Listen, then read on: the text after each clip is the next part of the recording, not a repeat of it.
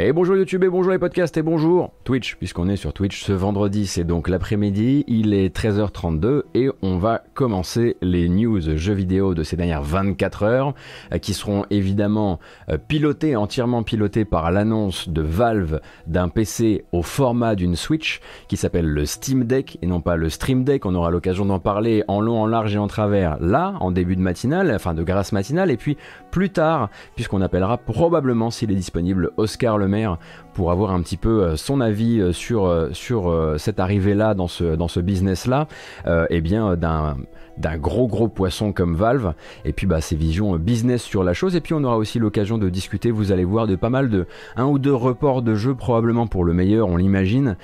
Également de Resident Evil ses différentes incarnations dont une vient un report.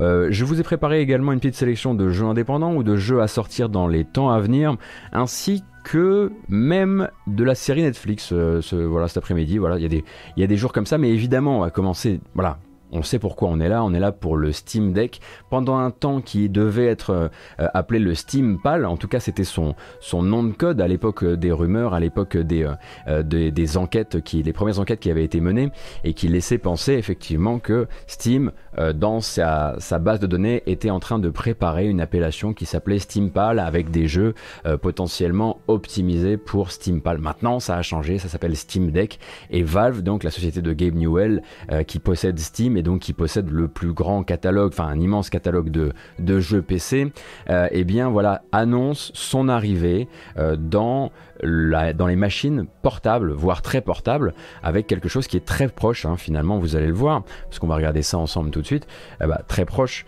euh, d'une Switch, mais quand même en beaucoup plus grand. Euh, c'est quelque chose que vous voyez là tourner avec beaucoup, beaucoup euh, de différents commutateurs, on va dire, sur ce Steam Deck, avec donc deux sticks, une croix directionnelle, quatre gâchettes, des boutons, des pales hein, derrière. donc avec, du coup, ça vous fait du R3, R4, L, L4, L3, L4. la possibilité aussi, vous avez donc deux euh, pads tactiles, qui sont des, pads tactiles qui vont vous rappeler peut-être les heures très très très sombres euh, du Steam Controller. Le but, simplement, hein, c'est de pouvoir contrôler entièrement un PC, hein, un PC, parce que c'est un PC que vous voyez là euh, tourner en boucle euh, sous vos yeux, c'est jamais qu'un PC qui certes euh, fait est d'abord tourné vers, vers l'utilisation et l'exécution de jeux via Steam, mais sur lequel vous pouvez euh, installer bien ce que vous voulez, navigateur web, euh, exécuter Netflix, le Netflix si vous le désirez, euh, pour une machine quand même qui fait son sa taille. Hein, je vais vous mettre un petit comparatif pour que vous puissiez vous faire vous faire une idée. Bougez pas, que voici et que voilà. Bon, bah là c'est sûr. Voilà, pour vous donner un peu une idée en comparatif avec euh, une PS Vita et une Switch, on est quand même sur un bon gros Mastar. Hein, voilà, 29,8 cm de large. Euh, une machine évidemment beaucoup plus lourde, hein, vous pouvez vous en douter. Euh, des sticks qui sont... Bah, voilà, ils sont, ils sont symétriques, hein, comme vous voulez. C'est bien vous qui décidez. C'est, c'est, Valve, euh, c'est Valve qui décide en l'occurrence.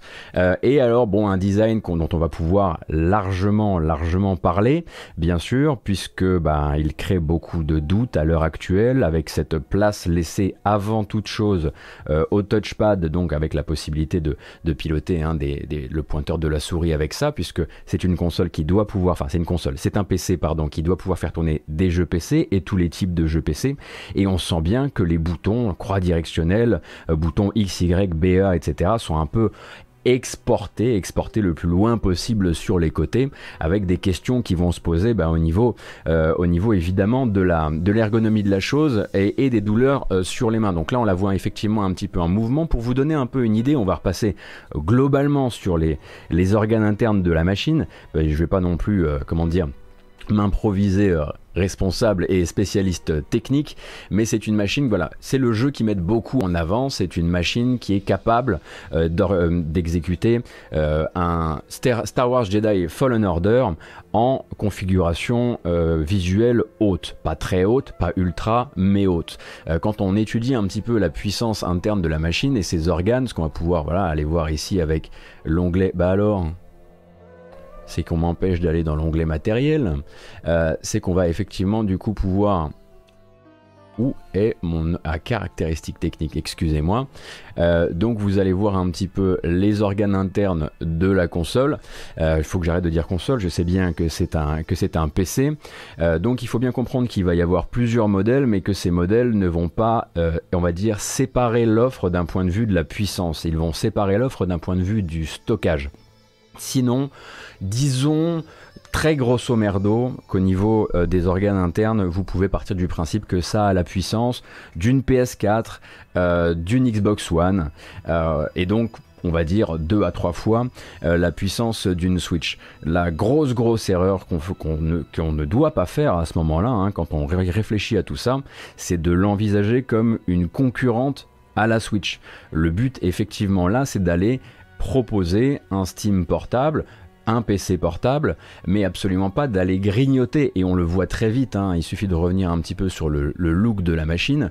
On voit très vite que le but n'est pas d'aller séduire les, joueurs Switch. Les joueurs Switch, ils arrivent sur une machine comme ça, euh, le, nombre de, boutons, les palettes arrière, euh, les, euh, les touchpads, évidemment que ça va pas les intéresser. Et quelque part, il ne faudrait pas commettre l'erreur de comparer ça au marché console parce que il y, a quand même très peu de chances que vraiment l'utilisateur, le joueur entièrement console, euh, soit intéressé par ça. C'est une console qui est quand même là plutôt, enfin c'est une machine qui est plutôt là euh, pour répondre à cette fameuse question, répondre à la fameuse question qui est toujours posée aux développeurs ça sort quand sur Switch? C'est-à-dire qu'il y a plein de gens qui, envisagent éventuellement de prendre euh, une Switch euh, parce que c'est la console qui permet d'emmener une partie, enfin pas mal de jeux euh, qui sont sortis d'abord sur Steam et qui arrivent ensuite sur console portable. c'est souvent la, vers la Switch qu'on se, qu'on se dirige pour ça. mais là, ça, en fait, ça coupe une partie de cette question. Est-ce que ça sort sur Switch? Oui, mais c'est déjà également disponible sur Steam Deck et ça sera une réponse assez intéressante pour pas mal de développeurs. Ça va poser plein de questions cette console, hein, évidemment, vous vous en doutez bien, euh, puisque donc voilà, résolution, vous le voyez de l'écran, 16 dixièmes 1280 par 800 pixels. Euh, donc c'est un 7 pouces de diagonale avec une fréquence de 60 Hz. Euh, vous avez globalement un matériel qu'on pourrait associer à un PC milieu, voire haut de gamme d'il y a quelques années là-dedans, euh, mais surtout la possibilité d'avoir derrière ben, tout, tout, tout le catalogue euh, Steam. Alors tout le catalogue Steam, évidemment, il y aura des petites lignes hein, en bas du contrat, puisqu'il y aura des jeux donc, dont on dira qu'ils sont optimisés euh, pour le Steam Deck. Qu'est-ce que ça veut dire optimiser pour le Steam Deck Demain après-demain, qu'est-ce que ça voudrait dire Quelle sera la charte de Steam? Moi, c'est une question que j'ai vraiment envie de me poser, ne serait-ce que pour la lisibilité. Évidemment, puisque la lisibilité sur un écran comme celui-ci, lisibilité de bon nombre de jeux PC, notamment des années 2010, quand on s'en foutait royalement de la taille des sous-titres et qu'on ne vous laissait pas le choix, je pense à pas mal de jeux Rockstar, euh, par exemple, bah, effectivement, la question va se poser, est-ce qu'il y aura des possibilités au moins que Steam, parce qu'ils ils ne proposeront peut-être pas euh, la possibilité de zoomer, euh, ils ne proposeront peut-être pas ce genre de choses, mais peut-être qu'ils pourraient au moins mettre dans euh, leur appellation optimisée pour Steam Deck des jeux qui ont été testés pour leur lisibilité. On a le droit de rêver. Hein. La lisibilité, vous le savez, notamment au niveau des, des, petits, des petits textes, c'est un problème aussi sur pas mal de portages Switch.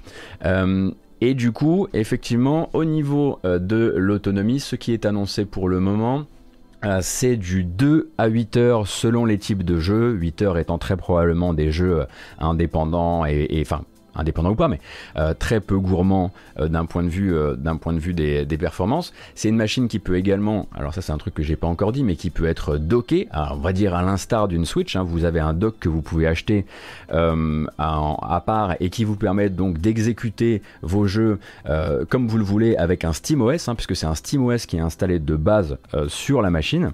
Et à partir de là, eh bien, ce que Steam vous dit, c'est alors attention, c'est ouvert c'est entièrement ouvert. Donc ce qu'ils disent par là, c'est qu'en gros, bah, SteamOS et effectivement euh, l'architecture euh, Linux euh, va permettre bah, d'exécuter via Proton absolument tout ce que vous avez sur Steam. Mais ça veut aussi dire que si vous voulez, si vous voulez, j'aimerais bien mettre l'accent sur le si vous voulez, on va essayer vraiment de mettre l'accent, je vais vraiment vous regarder dans, les jeux, si vous voulez et si vous avez envie de vous emmerder avec ça, vous pouvez effectivement installer un Epic Game Store dessus, une application Xbox dessus et donc accéder au Game Pass. Mais, mais, mais, n'oublions pas que par exemple, l'Epic Game Store pour l'instant n'est pas disponible sur Linux. Ce qui voudrait dire que du coup, il faudrait prendre votre Steam Deck et dire, hop, j'installe un Windows dessus, j'installe mon Windows dessus. Et à partir du moment où vous installez votre Windows dessus, bah, il y a des questions qui vont se poser. Est-ce que la machine est vraiment, enfin, un Windows classique installé dessus, qu'est-ce que ça va faire au niveau de la batterie? Qu'est-ce que ça va faire au niveau de l'ergonomie de la machine, de la lisibilité de la chose, etc., etc., etc. mais par exemple, voilà, vous pouvez tout à fait être libre d'installer un Windows 10 dessus, et à partir de là, ça devient une Game Pass Box. Évidemment, vous vous doutez bien qu'il y a pas mal de partenaires que ça va exciter. Hein. Par exemple, regardez là, j'en ai un euh, sous le coude euh, qui a l'air d'être sacrément chaud euh, pour, pour cette machine. Vous vous en doutez, évidemment, c'est le bon Tim Sweeney.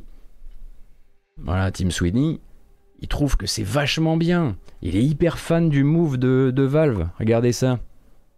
Ah, il trouve que c'est une super idée. Et puis il aimerait rappeler que c'est un système ouvert. Et puis vous pouvez installer bien ce que vous voulez dessus. Eh oui, parce que demain, euh, le bon team, il aimerait bien vous vendre ces jeux dessus éventuellement, si, euh, si vous êtes assez chaud en tout cas, euh, pour, pour faire les bidouillages qui s'imposent. Madingue, on peut installer EGS sur Linux, mais le lanceur reste aussi pourri que sur Windows. Ah bah c'est moi qui dis une bêtise alors? Je pensais, je qu'il n'y avait pas de version EGS. E Ou alors, ah, il faut passer... Hmm le côté ouvert de la chose, ça veut dire aussi que, effectivement, bah, si, si, on a envie de jouer de deux secondes, le, si on a envie de parler de filouterie une seconde, euh, bah, en, termes d'émulation, ça peut faire une, assez impressionnante boîte à émulation également. Mais effectivement, Tim Sweeney qui félicite Valve, on aura absolument tout vu. Et donc après, bah, ce qui va se poser comme question évidemment, c'est les prix. Et au niveau des prix, bon bah c'est très très simple. Hein. Vous avez trois versions euh, de la machine et via ces trois versions de la machine vont se euh, prononcer les premiers vrais doutes qu'on a euh, autour, bah, les premiers vrais doutes qu'on a autour de certains éléments de la configuration au-delà de son ergonomie. Moi, à titre personnel, je trouve que l'ergonomie a l'air infernale. Euh, de la machine, hein, euh, s'entend. On pourra discuter ensuite de comment Valve s'est déjà euh, globalement vautré par le passé, avec ses Steam Machines par exemple, avec son Steam Controller aussi.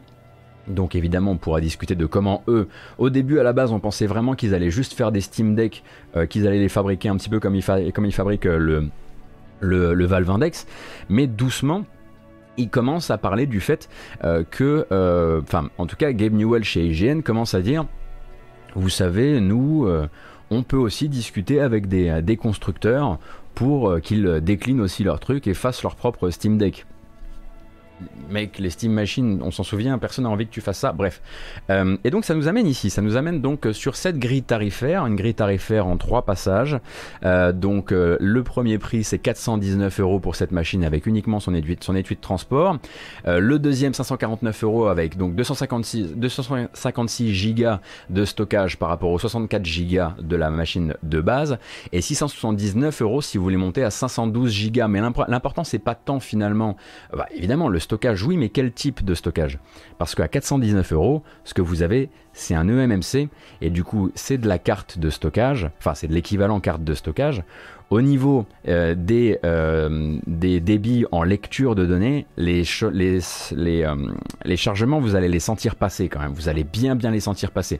Je dirais même que pour une machine poussée par le PC Master Race, etc., le MMC c'est un peu la honte. À partir en revanche du 549 euros, on est sur du SSD NVMe, donc vous avez les parmi les meilleurs débits actuels et la question ne se pose plus.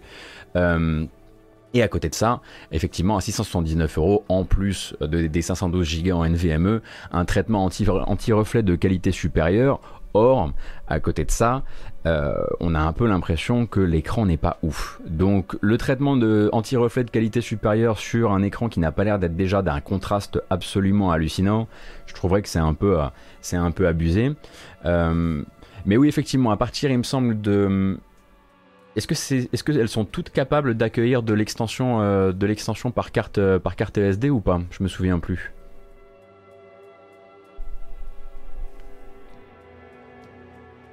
Bon, c'est déjà ça. Mais bon, voilà, c'est vrai que là, on aurait presque voulu euh, essayer de trouver un compromis où, les débits sont les bons, parce que comme je disais, le MMC c'est pas c'est, pas le truc le plus comment dire actuel, on va dire. Hein.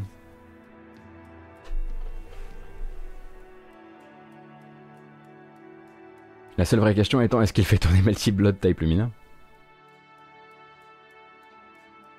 Euh, d'ailleurs, la question aussi, Goto, c'est de savoir si des NVMe standards qu'on peut changer ou pas, ça peut tout changer aussi sur la chose. Alors, très clairement, je pense que là, le but, même si c'est pas culture PC, hein, je sais que c'est quelque chose que c'est quelque chose qu'on aurait tout de suite envie de faire, ce serait de l'ouvrir et de changer des choses. Je Là, il communique pas du tout sur cette partie-là euh, sur cette partie-là de, euh, de l'offre, euh, sur la partie bidouille. Donc, je pense que le but, c'est aussi de dire, le jour où tu l'ouvres, ta garantie, elle te, elle te saute, elle t'explose à la tête. mais on va peut-être passer, si vous le voulez bien, sur un petit peu de présentation qui a été faite chez Hop. Bah non, justement, pas du tout, Gotos, parce que si tu fais les choses à moitié, bah forcément, c'est cassé. Une seconde.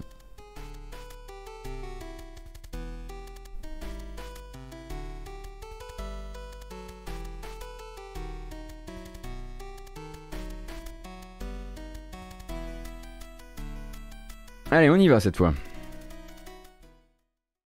Donc, Steam Deck. I'm Bo Moore with IGN, and this is the Steam Deck, Valve's brand new handheld gaming PC. Euh, Mario Maker Boy, dans un QA avec IGN, il précise bien qu'à cause du form factor, pas possible de l'ouvrir et de changer quoi que ce soit. Ça se tient. Ça se tient, ça se tient. Alors on va avancer un petit peu, voilà, on va voir un petit peu comment elle se comporte, vous allez voir euh, en main. Moi je dois dire que très rapidement, quand je le vois jouer à Hades, le mec, j'ai mal au pouce, un truc de malade, parce que j'ai l'impression que c'est le genre de machine qui va vous forcer justement à avoir le pouce très serré par rapport à la paume de la main. Je sais pas si vous voyez un peu de quoi je parle, donc on a vraiment le pouce pour aller chercher certains boutons, notamment le bouton B qui est vraiment sur le côté de la machine, sur la tranche de la machine.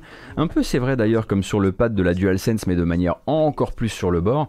J'ai l'impression effectivement que ça va être très crampesque, en tout cas pour mon type euh, d'utilisation et mes peurs par rapport, euh, par rapport à la euh, à l'ergonomie. Personne n'est égal par rapport à ça, donc là je ne vous livre évidemment que mon ressenti par rapport à ça. Mais là le bouton B, je me vois déjà pouce tendu pour aller le chercher et ça me fatigue pas mal. Et encore une fois, là vous voyez, hein, quand on la voit présentée comme ça, ça réaffirme un truc clairement un public 100% console euh, qui n'a jamais, euh, qui n'a pas d'intérêt pour le PC, qui n'a pas de compte Steam, euh, etc., va regarder ça et va se dire mais qu'est-ce que c'est que cette usine à gaz? Effectivement, après, si vous vous commencez à vous dire ah, attends les touchpads s'ils sont de bonne qualité et IGN a l'air de dire qu'ils seraient de bonne qualité et qu'ils ont été agréablement surpris après effectivement, on va dire les mauvaises surprises qu'a pu laisser le, le Steam Controller.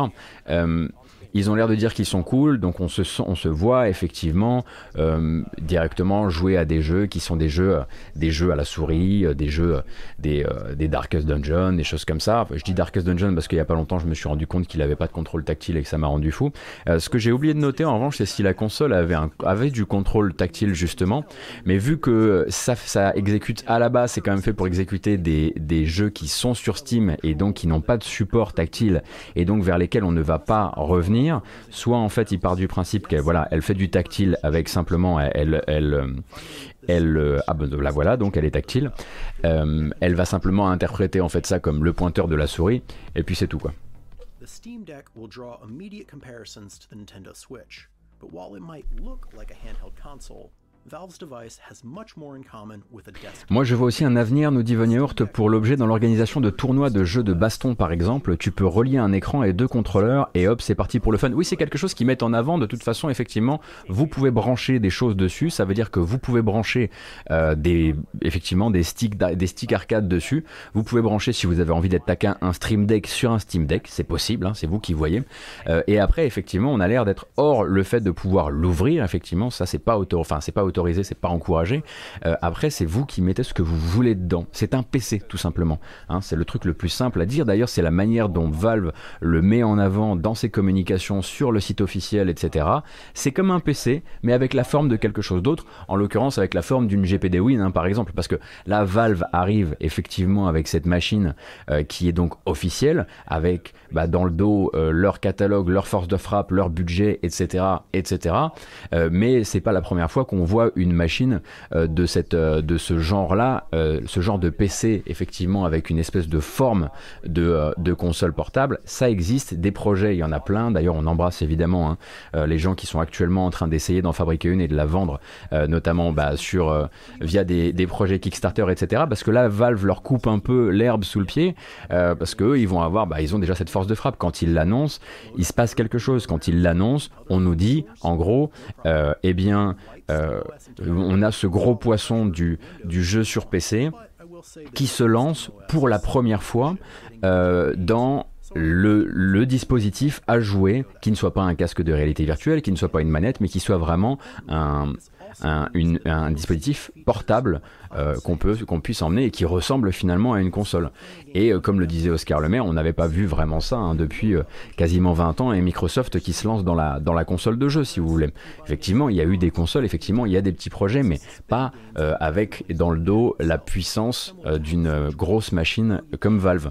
Donc moi, je dois dire que je reste effectivement très curieux, je reste également très, mais alors vraiment, vraiment, vraiment très inquiet de l'ergonomie et du poids, parce qu'on n'a pas parlé de la bestiole quand même, hein. euh, mais au niveau du poids, c'est assez fantastiquement euh, euh, lourd. Je sais plus combien c'est exactement. je vais vous retrouver ça.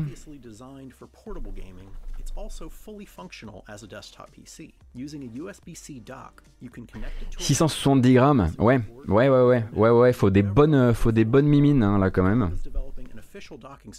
Est-ce que le poids dépend de la version aussi? Euh, Le truc, c'est que Jedi Xav à NVMe, ça pèse rien.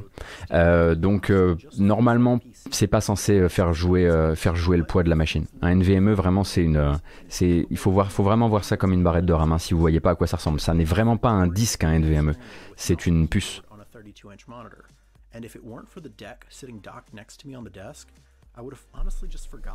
C'est 250 grammes de plus que la Switch et effectivement hein, euh, une, euh, une, sacrée, euh, une sacrée différence aussi de... Bah, on le voit, hein, on les voit jouer les mecs, on a l'impression à côté quand ils la tiennent et qu'ils jouent avec, on a l'impression que les gens sont petits. Hein, c'est le genre de machine qui effectivement, regardez, regardez le mec, il nous apparaît incroyablement minuscule quand il tient la console dans les mains. Euh, donc c'est quand même un sacré, euh, c'est une sacrée palette hein, que, que, que, propose Valve avec cette, euh, avec cette, avec ce Steam Deck. Effectivement, Steam Deck qui vise, hein, on le rappelle parce que ça pourrait, on pourrait se dire tiens, c'est un projet de l'année prochaine. Non, non, c'est un projet de cette année.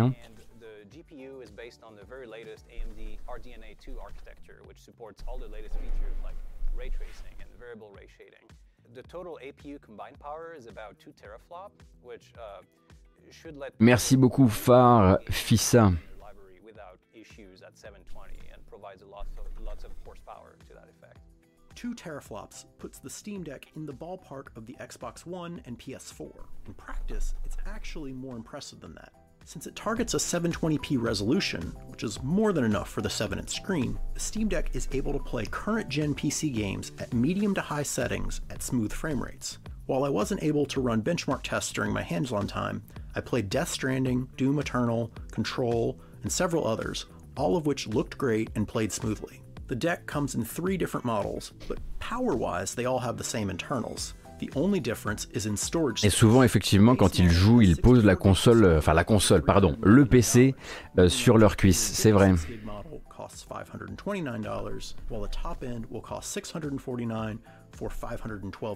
Donc les précommandes ouvrent aujourd'hui, en l'occurrence, si j'ai bien compris. Alors il y a évidemment il y a d'autres questions qu'on va, être obligé euh, qu'on va être obligé de se de se poser. Euh, par exemple celle bah, des semi-conducteurs, euh, puisque cette machine-là n'est pas tout comme d'ailleurs les Switch ou, ou toute autre chose, n'est absolument pas immunisée contre la pénurie actuelle. En tout cas, il y a une chose sur laquelle Valve a décidé de s'exprimer, c'est sa volonté de venir chercher euh, des solutions pour, par exemple, le phénomène des scalpers. Hein, le phénomène des scalpers qui, donc, voilà, les, les, achats en gros et ensuite la revente à très très haut prix, c'est quelque chose qu'ils ont prévu d'essayer de contrer, notamment parce que, par exemple, vous ne pouvez pas, là, au moment euh, des premières précommandes, euh, acheter la machine si vous n'avez pas déjà un compte Steam depuis au moins 48 heures. Ce qui devrait, en fait, empêcher d'avoir une arrivée massive de scalpers, au moins sur le lancement des, des précommandes. À côté de ça, effectivement, vous avez cette interview très intéressante avec Gabe Newell sur, sur IGN, toujours. Gabe Newell qui dit, par exemple, voilà, qui parle un petit peu de, du positionnement prix de la machine et qui parle, bah, parce qu'il faut bien comprendre que entre, les, entre ce qu'elle embarque en termes, on va dire, de puissance, imaginez un peu voilà l'équivalent, on le disait, euh, grosso modo, vraiment grosso modo, l'équivalent euh, PS4 et Xbox One, la miniaturisation de la chose, etc., etc.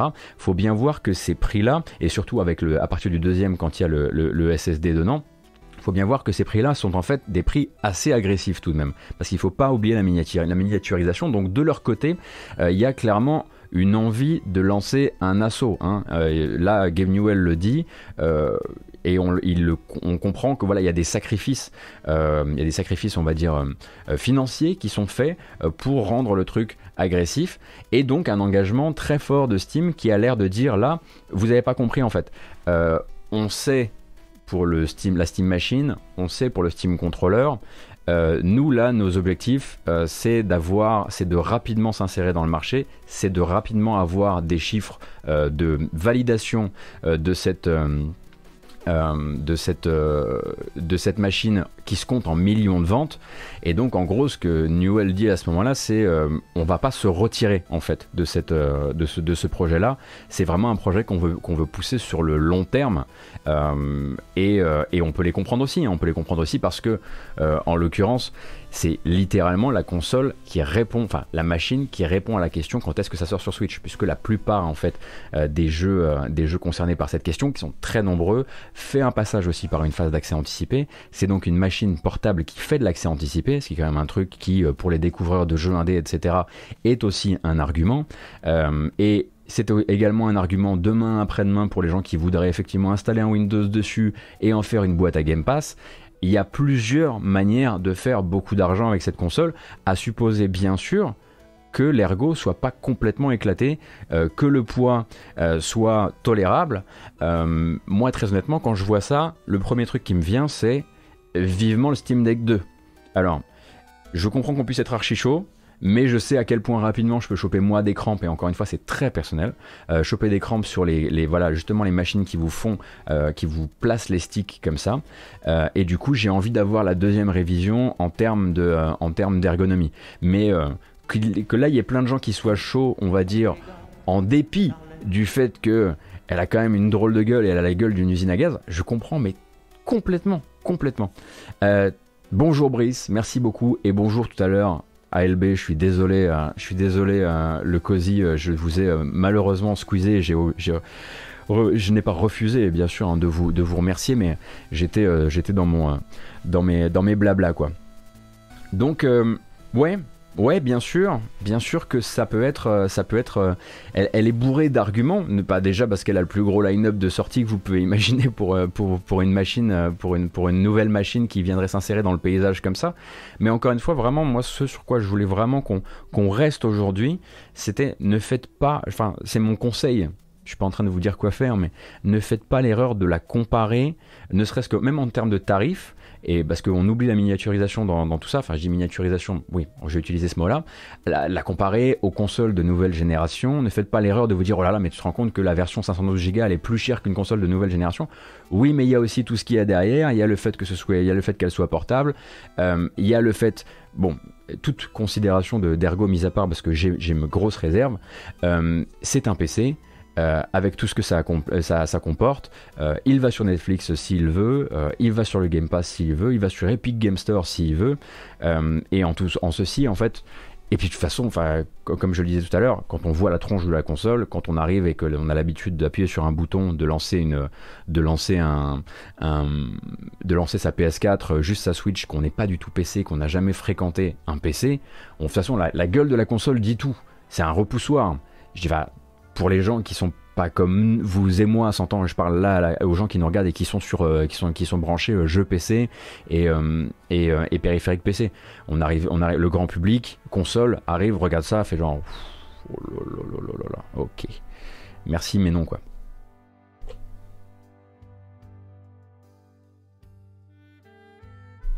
Si on peut faire tourner Ableton Live dessus, ça en fait un bon PC pour faire des concerts. Oui, mais en fait, je pense que ça, effectivement, pas mais tout comme d'autres, hein, tout comme, tout comme, tout comme la GPT Win, comme, tout comme plein de consoles chinoises qui font globalement, enfin plein, quelques-unes qui font globalement la même chose.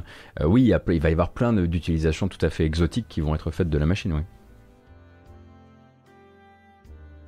quand on l'achète, on a les 1000 jeux de notre bibliothèque Steam dispo direct, c'est pas la PS5. Alors attention cependant, hein, vraiment je voudrais remettre euh, l'accent là-dessus parce que oui, bien sûr, mais encore une fois, euh, il va y avoir des jeux qu'on va, qui vont être considérés comme optimisés pour ou euh, étant. Enfin, je veux dire, je suis sûr qu'il va exister aussi une, blacklist officielle ou plutôt non officielle de jeux qui voudra pas, qui voudra mieux pas essayer de faire tourner dessus. Nier Automata il y a encore deux jours par exemple, euh, ou voilà, vous voyez tous les trucs qui sortent avec une mauvaise optique, ben, après effectivement là aussi on n'est pas sur le marché console, donc ben on rentre, on rentre dans, la, dans les histoires de mauvaises optiques, on rentre dans les histoires de, de versions PC euh, parfois, euh, parfois sacrifiées, bon ça arrive parfois sur console aussi, on embrasse Cyberpunk, mais, euh, mais en ceci, tout ne sera pas toujours rose et on bah voilà, il faudra être préparé à être dans, le, dans une philosophie d'approche des jeux vidéo qui est celle, qui est celle euh, du PC. Après, ils le disent, pour la suite, ils veulent aussi qu'il y ait des jeux qui soient développés dans la tête des développeurs qui vont développer pour Steam, enfin qui viser euh, le, développement sur Steam, directement avec l'accès à un dev kit. Donc voilà, Valve le dit, ils ont commencé à contacter euh, des, des, développeurs dans l'idée de voilà, commencer à créer un, un, petit club select de développeurs qui pourront aussi avoir ça sous la main au moment où ils créent leur jeu. Alors, que dit le sondage Ah, c'est plutôt... Euh, c'est plutôt équilibré, hein. 22% de chaud jeu préco, 30% moi, j'attends la V2, ouais moi je suis un peu team V2 aussi.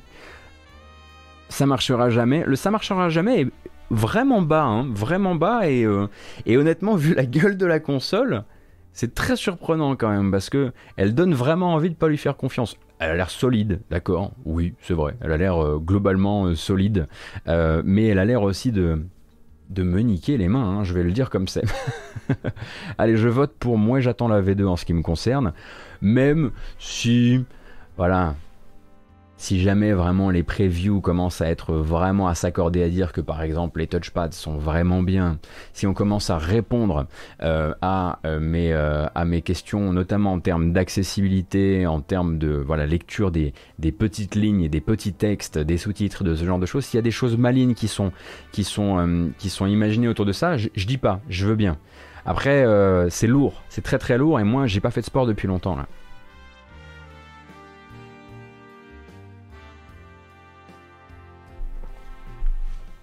Poulet, tu fais partie de la team Les Voyants sont au rouge?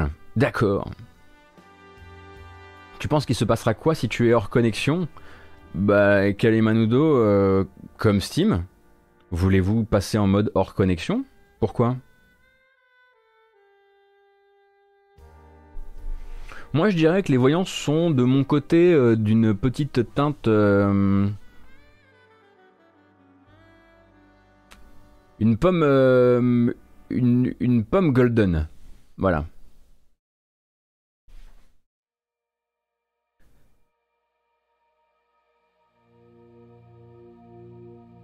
Attention aussi, ça passe par Proton, donc on n'aura pas toute la bibliothèque Steam. Par contre, sur ProtonDB, on voit des stats sur ce, qui est compatible. Ah oui, donc effectivement, ce sera pas tout la bibliothèque Steam. C'est moi qui ai fourché en disant ça. Mais c'est qu'on on a une idée un peu du pourcentage euh, de. Euh, bah, j'imagine que du coup, peut-être que sur que sur ProtonDB, on le sait, mais euh, j'imagine que le pourcentage doit être quand même assez écrasant, non? Euh, si j'achète un jeu Ubi sur Steam, devrais-je aussi installer Uplay à côté? Bah si tu achètes un jeu Ubi sur Steam, à mon avis, tu auras tout simplement il va te il va te dégainer son ton le launcher avec la surcouche euh, Uplay derrière. Hein. ça va se comporter comme un PC. Ça va se comporter normalement sans exception particulière comme un PC. 70% du, sur le top 1000 jeux est compatible du coup Proton. Ok.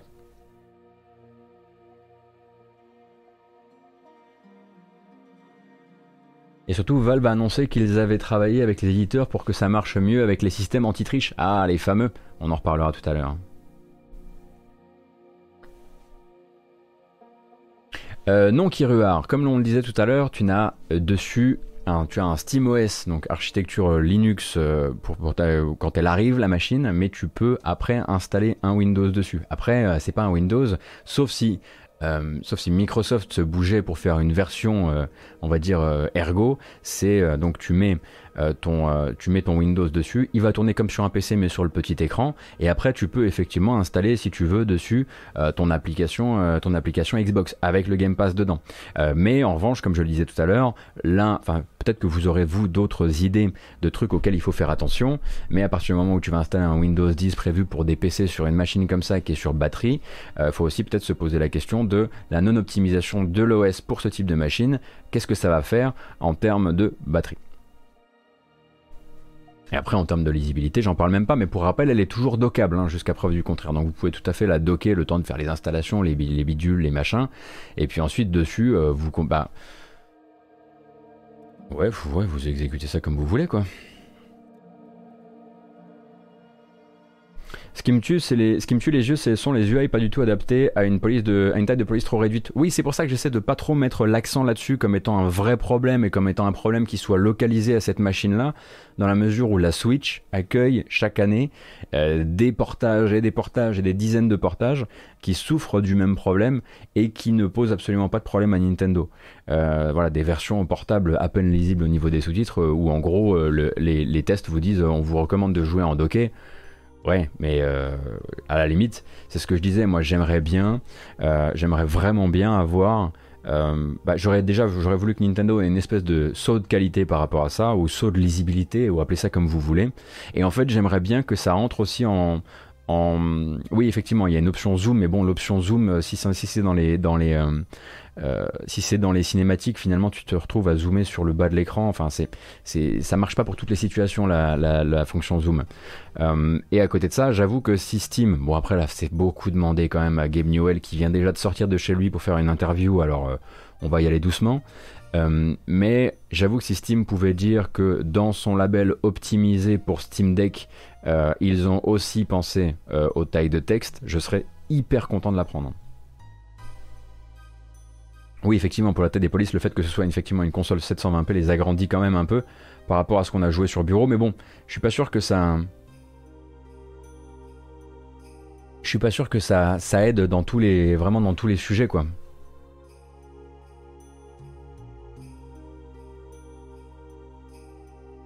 Par contre, euh, euh, Steam, ça veut dire workshop intégré. Tout à fait, Oli. Bah, de toute façon, machine ouverte, hein, ils arrêtent pas de le dire.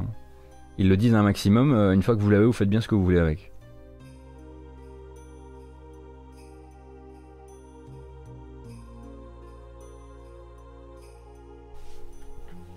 Euh, non, pas du tout. Euh, Blowbeat, Joba, non, non, c'est des archives. Enfin, l'architecture et les, caractéristiques techniques la rapprochent plus d'une machine qui se place entre la Switch et les consoles de nouvelle génération, c'est-à-dire plutôt sur une génération, sur les générations PS4 euh, PS4 Xbox One. Pour vous donner un peu une idée, voilà, les tests actuellement disent on peut faire tourner euh, du, euh, on peut faire tourner du, du, Star Wars Jedi Fallen Order en donc en, 800p et en parce que c'est la c'est la définition, c'est ça? Définition. et, en, et en niveau de détail haut, sans souci. Mais oui, l'archi, d'accord, est une archi effectivement RDNA 2 euh, mais c'est les, questions de puissance qui n'y sont pas. Est-ce que ça va pas pousser les devs à optimiser leur jeu plus que d'habitude? Ça dépend d'où ils viennent. Ça dépend de s'ils si, s'appellent, euh, je sais pas, Electronic Arts, Capcom, euh, ou, ou si Square Enix, ou s'ils en ont encore quelque chose à faire de leur, de leur réputation ou pas. Euh, ça dépend, je sais pas en fait. Euh, mais quoi qu'il arrive, eux, ils veulent euh, tourner sur, ils veulent tourner après sur une, comment dire, une intégration au fur et à mesure d'un espèce de club de confiance de développeurs qui pourront aussi avoir accès et demander, comme pour d'autres machines, un kit de développement au moment où ils travaillent sur leur jeu. C'est c'est là qu'on sent qu'ils ont l'air un petit peu plus quand même, euh, euh, comment dire, euh, investis. Et entre, ça et l'agressivité des prix, et on sent qu'il y a vraiment voilà une, confiance dans le fait que ça va marcher. Alors oui, effectivement, 800p sur un écran de 7 pouces, hein, à mon, sens, c'est largement suffisant. si c'est bien fait, s'entend. à mon sens, c'est largement suffisant. En tout cas, c'est comme ça que eux ils le, ils le présentent. Et, et, globalement, le 1080p n'a aucun intérêt sur un écran de 8 pouces. 7 pouces, pardon. En docké, ce sera évidemment pas euh, toujours du 800p euh, shorty quand on parle là effectivement de la de la de la taille de l'écran euh, de l'écran portable. En docké, du coup, comment ça va Enfin, est-ce que le fait voilà que ce soit sur secteur va permettre vraiment beaucoup de choses? Je sais pas si ça a déjà été analysé par les par les previews. Question de néophyte, est-ce que le DLSS peut devenir un argument pour faire tourner les jeux sur cette machine ou 800p fait que cela ne changera rien? Euh, est-ce qu'il... Euh, bah, du 540p par, euh, vers 800p, ce serait bien, mais là en l'occurrence, la machine n'incorpore pas de, technologie DLSS, parce qu'elle n'a pas de puce Nvidia.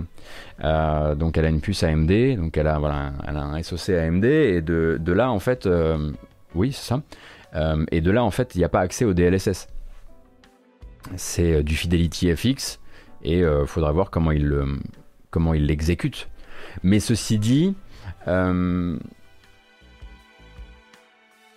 pour te répondre, on va dire, dans, une, dans un écosystème où, où, il y aurait eu cette puce, ça aurait pu être intéressant, effectivement, à mon avis, de faire du, du 540p vers 800p euh, via DLSS. Oui, je pense que ça aurait pu être tout à fait intéressant et essayer de voilà, euh, pousser, euh, pousser vraiment. mais il faudrait vraiment. ça serait dans le but. Maxus, ça n'aurait pas d'intérêt Par exemple, dans, dans 5 ans, quand les gens auront une euh, quand les gens auront une, euh, une, une, machine comme celle-ci et tenteront d'exécuter des jeux dans 5 ans? Je sais pas, j'essaie de penser au-delà en fait, j'essaie de penser en évolutivité.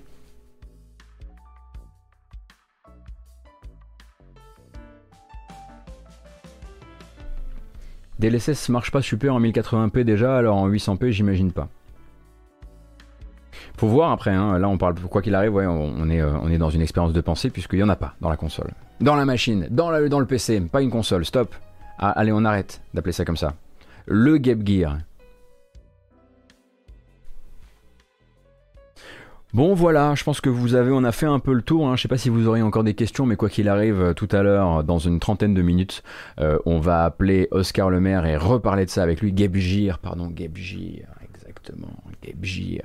Allez, euh, un petit tour peut-être du reste de l'actu, parce qu'il nous reste des choses, hein, figurez-vous. Euh, par exemple, voilà, celui-ci là. Bah celui-ci là qu'on a, auquel on a envie de jouer, hein, qui devait venir se présenter à nous plutôt sur la fin de l'année, euh, le nouveau jeu de Fat Shark, hein, donc studio suédois qui travaille à l'heure actuelle sur eh bien, le pendant Warhammer 40 000 de Vermintide, de Warhammer Vermintide, donc qui s'appelle Darktide, eh bien, Darktide, finalement, après nous avoir donné très envie de jouer en coop à 4, effectivement, à, sa, à son interprétation d'une, on va dire, d'une philosophie Left 4 Dead, s'entend, eh bien ne sortira pas cette année. Euh, comprenez bien que, euh, comme beaucoup d'autres studios, ils ont beaucoup souffert du développement à distance, euh, de la pandémie, et finalement, eh bien Darktide ne sortira pas à la fin de l'année, mais vise plutôt le printemps 2022. Donc voilà, ils nous, ils nous encouragent évidemment à un maximum de, maximum de patience, patience que je leur, évidemment que je leur accorderai de bon, de bon gré dans la mesure où j'ai adoré Vermintide 2 et que je suis toujours aussi absolument chaud bouillant pour ce Mais du coup, on peut effectivement euh, le, retirer de notre, euh, le retirer de notre petit calendrier de fin d'année. Celui-ci, il glisse. Et puis, bah, il réapparaîtra plus tard, je le disais, printemps. Et c'est donc un jeu qui, pour rappel, sortira d'abord sur PC et Xbox.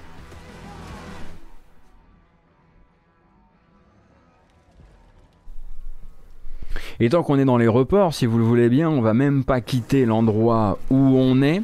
On va directement, boum, parler d'un autre report et celui-ci un peu plus catastrophe. Mais c'est en plus c'est le deuxième, hein, Capcom, euh, qui euh, après avoir promis que son euh, Resident Evil Reverse, son espèce de expérience multijoueur gratuite livrée avec Resident Evil Village, eh bien sortirait avec Resident Evil Village, avait dû le repousser à juillet. et eh bien juillet, on est en plein dedans, hein, on est littéralement le 16 juillet, et Capcom eh bien vous annonce que finalement non finalement, il va falloir être plus patient, vraiment, si vous faisiez partie des trois du fond que ça intéressait. Euh, Resident Evil River est désormais repoussé à 2022. Et là, on est vraiment, je pense, passé en territoire du qui s'en fout, hein, euh, globalement. Euh, donc, ils ont l'air d'avoir un gros, gros, gros problème technique sur le jeu. Donc, on n'a pas trop réussi, enfin, qu'ils ne, qu ne détaillent pas. De toute façon, hein, pour rappel, c'était du 4 à 6 joueurs en versus dans des, dans des arènes minuscules avec la possibilité de débloquer des pouvoirs qui permettaient de se transformer en Nemesis, euh, en Hunter, ce genre de choses tout le monde l'aura globalement oublié. Évidemment, si vous êtes plutôt d'une naturel curieux et que vous avez votre code de téléchargement via votre achat de Resident Evil 8 euh, Village, n'hésitez pas à le garder dans un coin pour 2022. Euh, mais voilà, voilà, vraiment euh, grosse journée hein, effectivement pour Capcom hier entre ce Resident Evil Reverse qui redécale et cette fois-ci à carrément l'année prochaine. C'est là à la limite, honnêtement, pense que le mieux serait quand même de le débrancher. Euh, et puis aussi une prise de parole liée à ce qu'on se disait hier, hein, ce qu'on se disait hier, vous le savez, donc la mise en cause de l'anti-piratage de la version PC de Resident Evil Village, des nouveaux. Donc des nouveaux, c'est le nom du, du système anti-piratage, mis en cause donc par Mpress, euh, une craqueuse de jeu qui donc a livré une version craquée du jeu qui tournerait beaucoup mieux, qui tournerait beaucoup mieux, qui n'aurait pas les problèmes de performance sur PC de Resident Evil Village. Euh, cette version s'était donc montrée beaucoup plus performante sur le banc d'essai du site Digital Foundry. Euh, et du coup, Digital Foundry, pourquoi ils avaient fait ce test-là? Parce que ça les intéresse de savoir où en sont actuellement les éditeurs euh, par rapport à leur utilisation des systèmes d'anti-triche. Et quand Digital Foundry, qui fait donc autorité quand même sur le sujet, dit bon bah écoutez, la preuve est là, la version livrée par Mpress, fut-elle craquée, tourne vachement mieux. Il y a deux solutions, comme on le disait hier. Soit Mpress a menti euh, et elle n'a pas fait que craquer le jeu et retirer des nouveaux, mais elle a aussi optimisé le jeu. Auquel cas, Mpress a réussi à optimiser le jeu que Capcom laisse dans le même état depuis deux mois. Ça fait deux mois qu'il est sorti. Soit euh, Mpress euh, est tout à fait de bonne foi. Et dans ce cas-là, l'implémentation de des nouveaux dans Resident Evil Village pose de gros problèmes de performance, peut poser de gros problèmes de performance. Hein. On rappelle qu'entre les deux, euh, sur une même scène euh, très demandeuse, notamment en termes de particules, on avait donc une version craquée qui tournait à 120 fps sur leur machine et une version avec des nouveaux qui tournait à 31 fps sur leur machine. Bref, donc forcément, quand on a une confirmation comme ça par un, organe d'autorité comme peut l'être euh, Digital Foundry, il faut que les différentes parties de cette histoire réagissent et donnent leur version des faits. Les premiers qui réagissent, évidemment, c'est des nouveaux. Euh, et de nouveau, eux, ils se désolidarisent euh, FISA. En gros, pour eux, euh, leur système ne cause ni baisse de performance, ni stuttering, ni rien de ce genre d'ailleurs, et ils se disent évidemment réengagés et toujours engagés dans une expérience de jeu optimale et sans interruption. Ah, évidemment hein, que des nouveaux allaient dire ça. En revanche, des nouveaux, au passage, va quand même jeter Capcom sous le bus avec cette petite phrase tout à fait délicieuse. Ils ne peuvent, on ne peut pas commenter l'implémentation qui a été faite de notre solution par Capcom, car ce n'est pas l'affaire de des nouveaux. Ouf. Ouf. Alors, on sort la biafine pour celle-ci, et c'est à Capcom de répondre. Et Capcom, de son côté, va pas dire oui, c'est à cause de des nouveaux, va pas dire non, c'est pas à cause de des nouveaux. Ils vont dire alors, clairement, il y a un problème, clairement, on va le régler, et on a une équipe qui travaille déjà d'arrache-pied à régler ce problème. Alors c'est rigolo parce qu'il a fallu littéralement qu'un crack de jeu fasse grand bruit, suffisamment de bruit pour qu'un média décide de prendre sur son temps pour jouer les funambules et tester une version modifiée illégalement d'un jeu pour que Capcom se décide à régler les problèmes d'un jeu qu'il vend sur une plateforme depuis deux mois. C'est quand même, euh, c'est quand même fou. C'est comme s'il fallait vraiment aller taper dans la réputation des gens pour que ça fonctionne. Un peu comme Square Enix avec Nier Automata, un pas plus tard encore que euh, bah, tout ce début d'année avec euh, l'arrivée massive de mauvaises de reviews sur sur Steam qui a permis l'arrivée d'un patch hier. Donc voilà, hein, évidemment, une fois que Digital Foundry confirme qu'il était possible de réparer, il répare, mais sinon, bah, on a déjà pris votre blé, on voit pas pourquoi on, rappelle, réparerait derrière, ça va nous coûter de l'argent, c'est complètement idiot, quoi.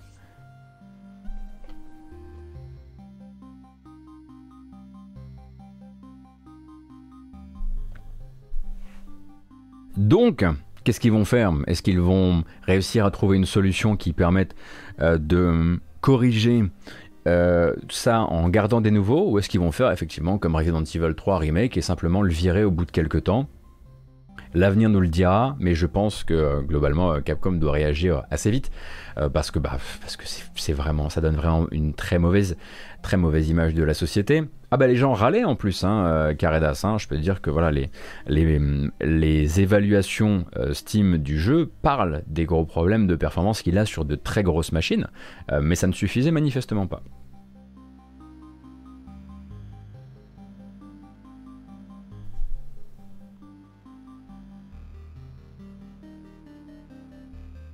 Je demandais sur la nouvelle console Steam des jeux qui lancent Origin alors que tu l'as acheté sur Steam, tu penses que ça fonctionnera? Ah bah Ryan, évidemment que Steam a prévu le truc, oui tout à fait, de toute façon c'est un PC, hein. Euh, c'est pas une console, c'est un PC, donc oui, oui, il va juste, euh, il va juste installer son petit, euh, sa petite surcouche derrière, il va te lancer ton, il va te lancer ton, launcher Origin, Ubisoft, etc. Oui, oui, largement, bien sûr, il pourrait pas se départir de ce genre de, de ce genre d'expérience, je pense. Merci beaucoup Monsieur Piao, merci aussi Ormaz, merci aussi Actéon, Beyond Bones, Poire Coco. Euh, on le répète effectivement 20 fois, on va le répéter environ toutes les 20 minutes histoire que tout vous compreniez. C'est un PC. Voilà. Est-ce que ça va faire comme sur PC Oui. Voilà. Simplement. Euh, on continue avec des nouvelles du nouveau jeu de Raphaël Colantonio. Raphaël Colantonio, vous connaissez peut-être de la, on va dire la grande époque Arcane Lyon, de l'époque de Dishonored. Raphaël Colantonio qui a quitté euh, Arcane Lyon il y a quelques temps maintenant et qui est avec son studio sur euh, son studio qui s'appelle Wolfeye Studios euh, à la colle désormais avec Devolver sur un jeu qui s'appelle Weird West. Et lui n'est pas là pour nous vous dire que vous allez pouvoir vous gratter et attendre l'année prochaine. Il est plutôt là pour dire que le jeu sortira bien à la fin de l'année. Son jeu c'est donc Weird West et la nouvelle bande-annonce est là. Alors évidemment ça va vous changer hein, en termes d'ambiance puisque c'est en vue du dessus, action RPG avec une, une, comment dire, un accent mis euh, sur la créativité euh, durant les scènes d'action et durant les approches tactiques euh, des combats et de l'infiltration également. Donc un immersive sim effectivement euh, vu du dessus, en tout cas avec des ingrédients d'immersive sim, dans un Far West également teinté de fantasy. Euh, et donc là, cette bande-annonce est là pour nous montrer un petit peu les différences qu'ils appellent les destins. Les destins, en fait, sont différents héros euh, que vous allez pouvoir contrôler durant l'histoire du jeu. Je crois qu'il y en a quatre en tout et pour tout. Et c'est via leurs différents points de vue que vous pourrez vous raconter l'histoire du jeu. Et donc Weird West confirme que ce sera un bel et bien pour la fin de l'année sur PS4, Xbox One et PC à l'automne plus précisément.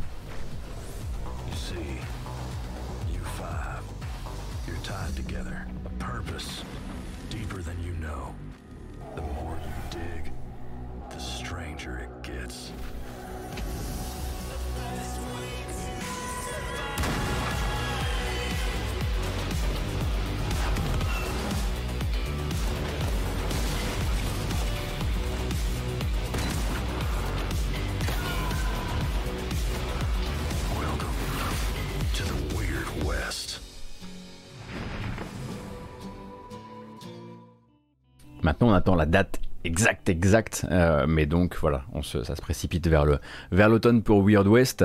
Euh, au passage, bah, puisqu'on est voilà, on n'est pas obligé de regarder jusqu'à l'automne. On peut regarder un petit peu avant ça et on peut se poser la question. Merci beaucoup, Daxwell. Je viens de voir pour le seul. Merci beaucoup. Euh, on peut se poser la question aussi de comment va Electronic Arts, puisque bah, jusqu'à preuve du contraire, jeudi prochain, je crois que c'est jeudi prochain. Attendez, je vérifie. Jeudi prochain, Electronic Arts vous donne toujours rendez-vous hein, pour son EA Play Live, sa conférence E3, mais euh, retardée euh, au mois de juillet pour avoir toute la place possible et imaginable. On sait qu'ils vont là-bas très probablement nous reparler euh, de la licence Dead Space, notamment par l'intermédiaire de, si on en croit la rumeur, d'un remake du premier épisode qui serait développé par EA Motive. On attendra évidemment une confirmation par rapport à ça. En revanche, un petit peu comme les autres éditeurs en cette année très particulière de jeux vidéo, développement euh, chacun chez soi, tout ça, tout ça, ils ont préféré tout de suite prévenir de ce que vous ne verrez pas. Ce qui est devenu de plus en plus euh, quelque chose qui se fait, euh, notamment chez les gros éditeurs, parce que comme ça, ça permet de ne pas avoir à gérer certaines communautés particulièrement énervées de s'être IP elles-mêmes souvent, et puis ensuite énervées de l'absence d'un jeu ou d'une licence. Là, en l'occurrence, effectivement, peut-être qu'Electronic Arts n'a pas envie de gérer sur toute la, fin du mois de juillet les fans de Star Wars. Euh, et du coup, Electronic Arts est simplement venu dire, au fait, Ali Play Live du 22 juillet à 19h, vous ne verrez pas du tout de Star Wars. Ça veut dire que vous ne verrez pas d'extension Sims euh, Star Wars, ça veut dire que vous ne verrez pas de jeu de danse Star Wars, j'en sais rien, mais ça veut surtout dire que vous n'aurez pas de nouvelles de l'éventuel, appelons-le comme ça, euh, Star Wars Jedi Fallen Order 2, ce qui s'appellera probablement plutôt Star Wars Jedi double point quelque chose d'autre, euh, mais du coup, absence totale de la licence durant cette EA Play.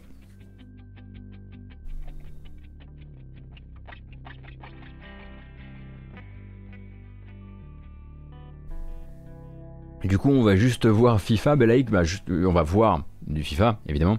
Euh, bah, il faut bien, vous, proposer cette petite, cette petite version next-gen qui permet, euh, qui permet voilà, d'avoir la, meilleure expérience, bien sûr, pour, pour un, tarif défiant toute concurrence.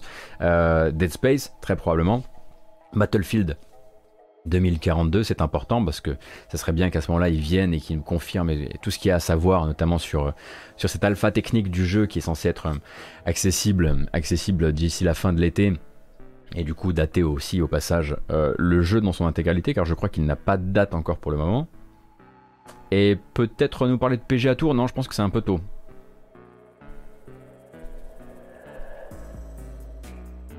Je zappe ça, tiens. Ah tiens, je, voilà, ça c'est mieux.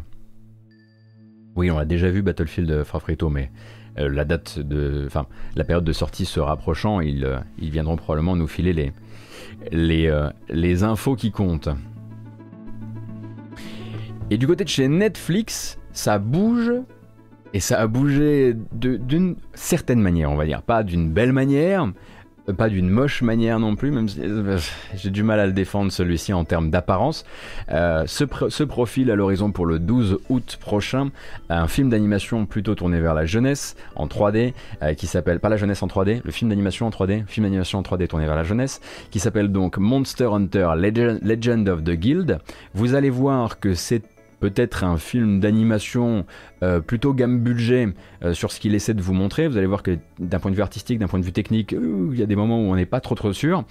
Euh, mais à côté de ça, bah, au moins vous allez avoir un 56 minutes, je crois que c'est son format, qui, qui est capable de comprendre Monster Hunter, contrairement au film qui est sorti au cinéma.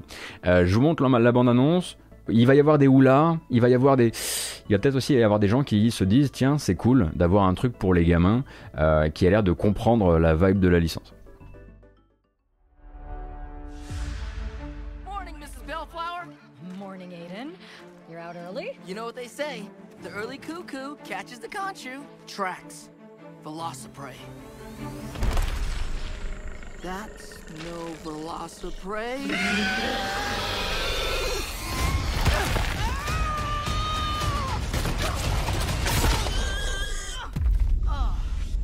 Are you a hunter? My name's Julius. I'm here to tell you an elder dragon is on its migration path. Straight for your village. What is that? An unbridled force of nature given flesh. If we're going to do this, we're going to need some help. Time to kick some loon Astra! Really?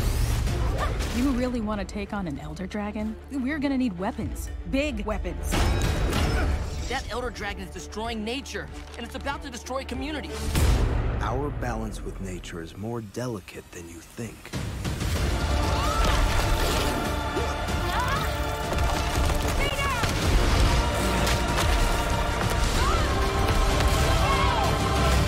If we run into trouble, plan A is run away.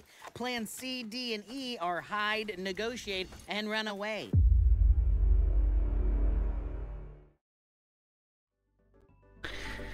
J'avais prévenu, j'avais prévenu artistiquement, voilà, il y, a un, petit côté effectivement cinématique. Il y a un petit côté cinématique de jeu.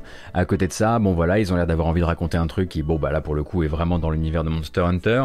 Euh, vous avez peut-être reconnu hein, le personnage de Aiden. Aiden qui est un personnage que vous avez rencontré notamment dans Monster Hunter 4, mais aussi dans Monster Hunter World. Et là, vous allez donc découvrir ses jeunes années. Donc c'est du moyen métrage effectivement, 56 minutes, euh, tourné vers plutôt le jeune public. On le comprend. Euh, et donc ça sort sur Netflix le le 12 août. Je vous l'ai mis là parce que voilà ce matin on avait enfin cet après-midi on avait le temps euh, de faire ça.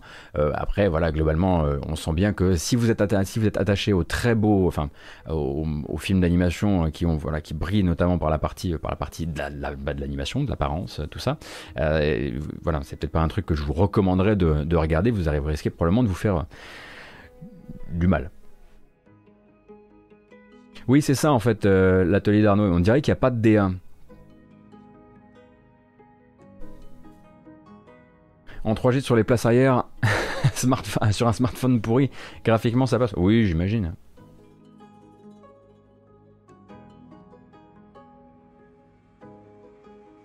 Euh, voyons un peu. Ah oui, je voulais vous parler de ça rapidement. Bah, parce qu'on en parle très souvent hein, dans, euh, dans ce format.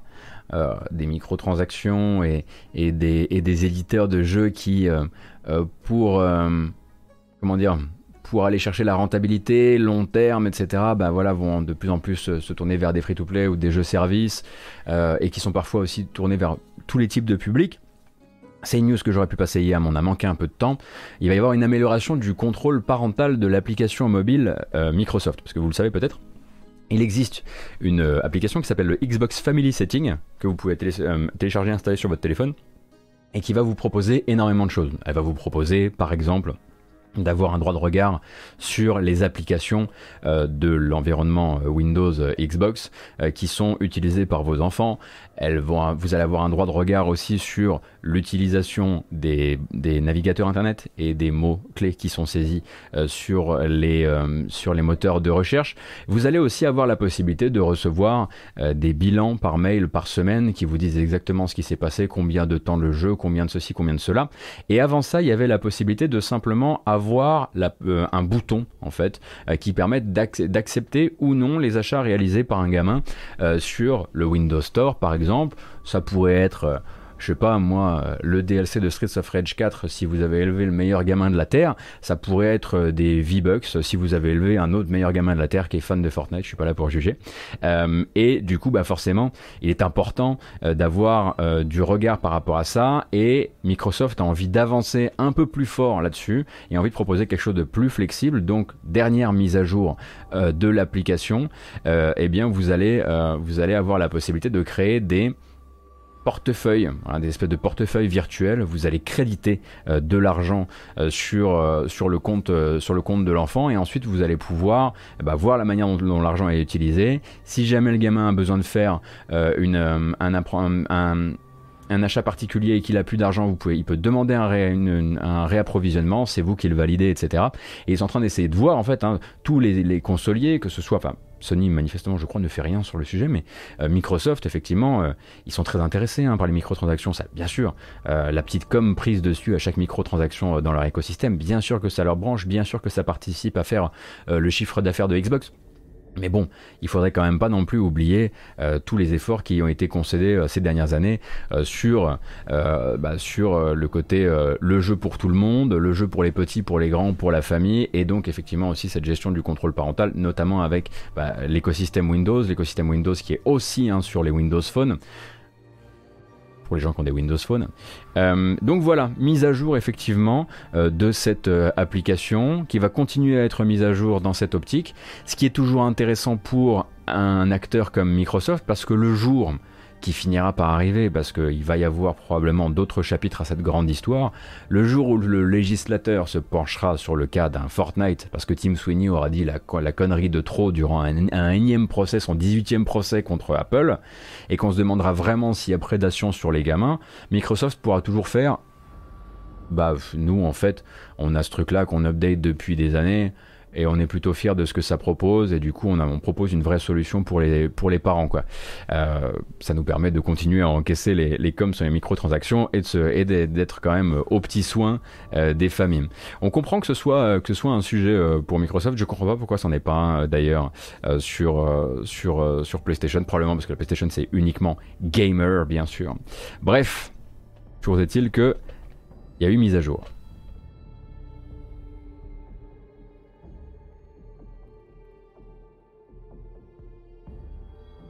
Windows Store et son ergonomie, meilleur contrôle parental. Ah, attention, hein, il commence à y avoir du mieux. La nouvelle application Xbox. Euh, alors, évidemment, le Windows Store, ça on dit pas, mais on sait qu'il va y avoir une grosse refonte avec Windows 11. Hein. vous savez que le Windows Store va donc être entièrement intégré à Windows 11, va devenir une application native dessus. Enfin, plus native et qui intégrera directement, si on comprend bien, le Game Pass et même le xCloud. On a, j'ai hâte de voir la, nouvelle ergo, quoi.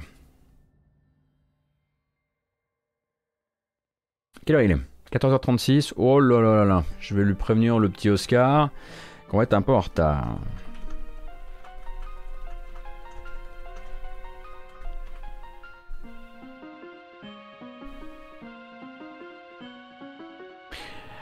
Dernière petite info avant de passer, alors non, deux même, deux dernières infos avant de passer sur euh, les bandes annonces qu'on regardera un petit peu en quatrième vitesse avant d'appeler Oscar Le Maire, pour reparler un peu de ce, de ce Steam Deck et non pas Stream Deck. Euh, donc, euh, des membres et ex-membres d'Ubisoft sont désormais visés par une plainte déposée hier, 15 juillet, devant le tribunal judiciaire de Bobigny. donc, c'est cette fameuse plainte collective qu'essayait de lever le syndicat solidaire informatique depuis le mois de septembre 2020 si je dis pas de bêtises. Euh, et donc là, ça va être déposé par deux anciennes salariées euh, de Ubisoft, euh, qui sont donc assistés évidemment dans leur démarche, accompagnés dans leur, dans démarche par le syndicat solidaire informatique et représentés par Maître Maud Beckers. Et donc après les scandales de l'été dernier, vous vous en doutez bien, après le moment MeToo d'Ubisoft et après une année durant laquelle l'éditeur français s'est échiné à promettre que la culture d'entreprise était en pleine transformation, bah, ces ex-salariés, elles, portent plainte contre 10 personnes physiques pour ce qu'on va appeler du harcèlement institutionnel. C'est comme ça que c'est appelé dans la plainte. Donc parmi ces personnes visées directement, hein, euh, euh, nommément, on a donc Serge Ascoët, qui est l'ancien homme, fort du pôle éditorial, numéro 2 du groupe, et taulier principal de cette culture sexiste euh, au sein de certaines équipes.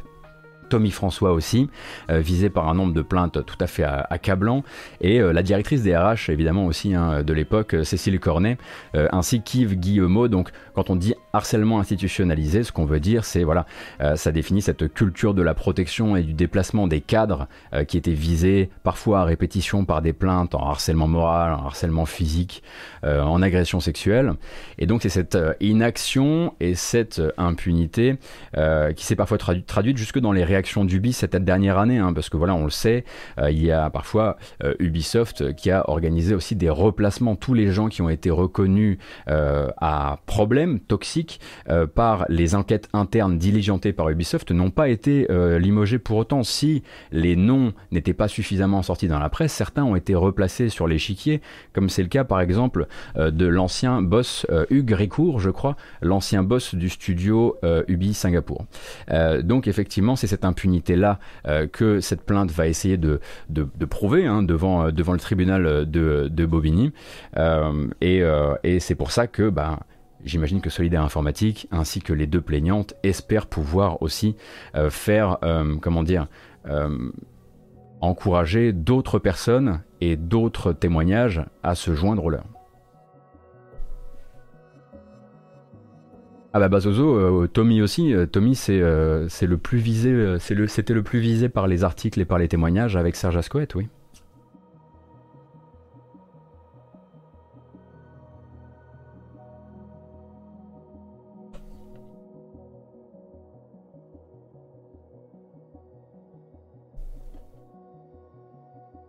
Donc, ça permettra aussi dans vos discussions que vous pourriez avoir sur le sujet euh, bah, d'avoir une réponse aux gens qui vous diront euh, ouais les tribunaux, les tribunaux populaires, euh, Twitter, machin, tout ça. Bah, Il y a plainte ici aussi. Et quand on vous dira bah elles ont déjà eu gain de cause, les mecs ont été licenciés, bah, peut-être qu'il faudra leur répondre. alors du coup c'est pas ok quand c'est un tribunal populaire et c'est pas ok quand c'est un vrai tribunal. Du coup est-ce que tu veux juste que les gens ferment leur gueule? C'est ça? C'est ça, ça le problème? Mais c'est bien de savoir que Solidaire Informatique a réussi à pousser cette action en justice jusqu'au bout. Euh, il faut savoir que c'est pas la seule. Il y en a une également qui est en, cours, on va dire. De, euh, il y a de nouveaux, euh, comment dire, il y a un appel à témoins actuellement euh, organisé par le syndicat solidaire informatique au Québec euh, pour évidemment les mêmes sujets. Et vous savez que bon voilà c'est un sujet que nous on suit régulièrement euh, dans dans la matinale, mais on n'est pas les seuls. par exemple, voilà, je pense que je pense que vous réentendrez parler de ces sujets-là, notamment sur Gamecult dans les temps à venir. Bref, donc voilà, c'est officiel, cette plainte a été déposée hier au tribunal de Bobigny et euh, la dernière personne, j'ai presque oublié de le dire, euh, euh, qui est visée nommément, eh bien c'est Yves Guillemot, tout simplement. c'est Yves Guillemot qui est visé bah, tout simplement parce qu'il est estimé par la représentante des deux plaignantes bah, que Yves Guillemot savait et qu'il n'a rien fait. Alors je ne sais pas exactement ce que ce qu'entend réaliser la plainte, ce qu'ils entendent euh, obtenir d'Yves Guillemot, euh, ce qu'elles entendent obtenir de Yves Guillemot en l'occurrence, euh, mais il fait partie aussi, en tout cas parle dans le communiqué, communiqué de Solidaire Informatique, des quelques personnes parmi ces dix personnes qui sont nommées. Elles ne sont pas toutes nommées par le communiqué.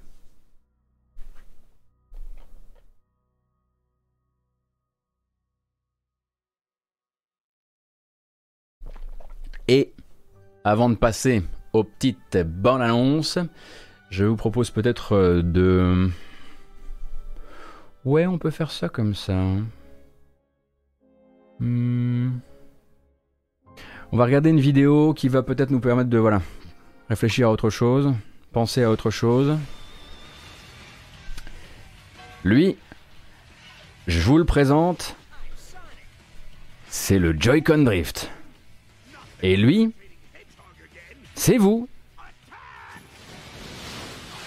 Vous allez peut-être réussir à réparer votre Joy-Con Drift tout seul. Depuis quelques jours, une vidéo tourne sur internet et elle est assez saisissante dans la mesure où elle vous permettrait très très très très simplement de réparer vos soucis de Joy-Con Drift. On le rappelle rapidement, donc voilà, démonstration. Qu'est-ce que c'est que le Joy-Con Drift? C'est ça. C'est quand vous ne touchez pas à votre stick et que ben voilà, la console imprime quand même une petite direction, voire une grande direction. Et sur donc cette vidéo qui est proposée sur la chaîne YouTube Rico's VK, euh, euh, pardon, VK Channel, pardon, euh, eh bien vous allez avoir une solution manifestement très simple qui fonctionne littéralement avec du carton pour régler et ce de manière assez pérenne tout de même vos problèmes de Joy-Con drift. Donc en fait, hein, vous voyez le personnage là vous le montre. quand vous poussez sur deux endroits, si vous augmentez la pression sur le plastique à deux endroits très précis de votre Joy-Con, plus de soucis. Alors qu'est-ce qu'on fait? Voilà On met un petit bout de carton et on a réparé son Joy-Con Drift.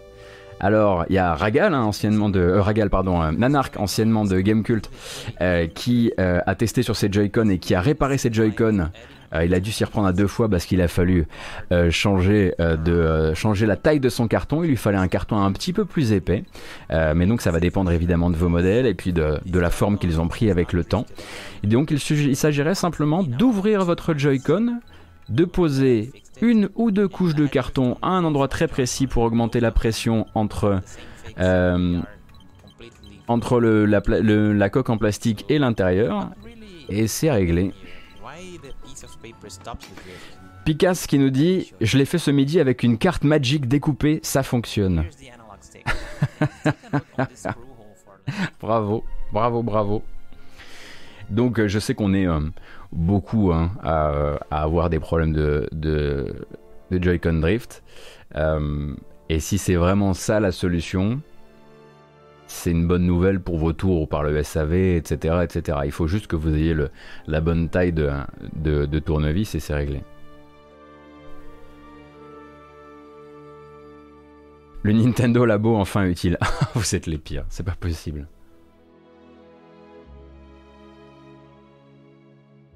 Mais, Nintendo se fout pas de vous, Top Sasso.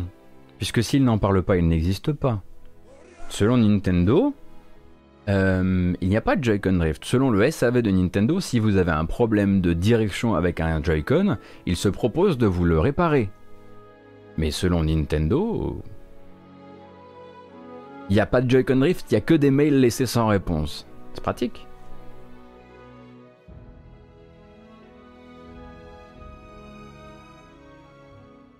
Alors attention, ça doit péter la garantie. Oui, effectivement, à partir du moment où vous ouvrez n'importe quel matériel, vous pétez la garantie, je pense. Surtout sur ce genre de matos.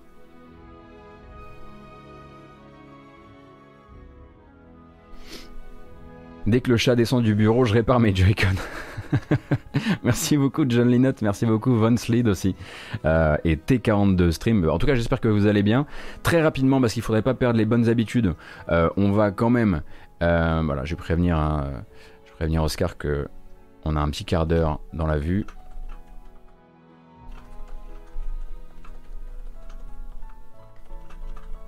Parce qu'on a trop parlé. Voilà. 15 heures, lui dis-je Allons-y, on va même pas m'embaucher, on n'aura pas le temps, merci beaucoup Jack. On continue, on va continuer directement avec tout ce que j'ai à vous dire en termes de euh, nouveaux jeux à sortir. Très bien, le premier, c'est très simple, c'est plus une mise en garde. Bon, voilà, c'est dit. Streets of Rage 4 devait sortir hier euh, son DLC Mr. X Nightmare, ils ont eu des petits problèmes de déploiement. Euh, petits problèmes de déploiement qui font que le, le, le DLC n'est pas encore sorti sur Switch et devrait sortir plutôt sur Switch la semaine prochaine. Hein. Petit souci euh, cafouillage au lancement qui n'a pas dû forcément, on l'imagine, plaire à Dotemu. Euh, mais euh, il va falloir attendre et se montrer patient. A priori, c'est aussi le cas pour certains acheteurs du jeu sur PlayStation. Donc faites attention aussi, vous pourriez vous retrouver effectivement à ne pas n'achetez pas le jeu pour ça par exemple dans la mesure où tout n'est pas encore bien mis au carré sinon vous l'achetez puis vous attendez une semaine ce sera réglé sur Xbox, moi j'ai pas de soucis, euh, mais globalement, effectivement, euh, il va falloir se montrer un peu patient. Hier, on y a joué. Euh, c'est cool, c'est super cool. vraiment, notamment à ce prix-là, hein, c'est quand même un DLC à 6,75€. et j'aime beaucoup le nouveau mode et j'aime beaucoup deux des trois nouveaux persos parce que je suis pas un gros, gros fan de Max. Euh, mais euh, très heureux effectivement de euh, très heureux de, pouvoir de pouvoir y retourner et de pouvoir apprendre de nouveaux personnages. Alors attention sur PS4 c'est vraiment très variable. Il y a des gens qui ont des problèmes. C'est pour ça que j'ai préféré le, le dire parce que sinon c'est surtout que le voilà le, DLC n'est pas sorti sur Switch.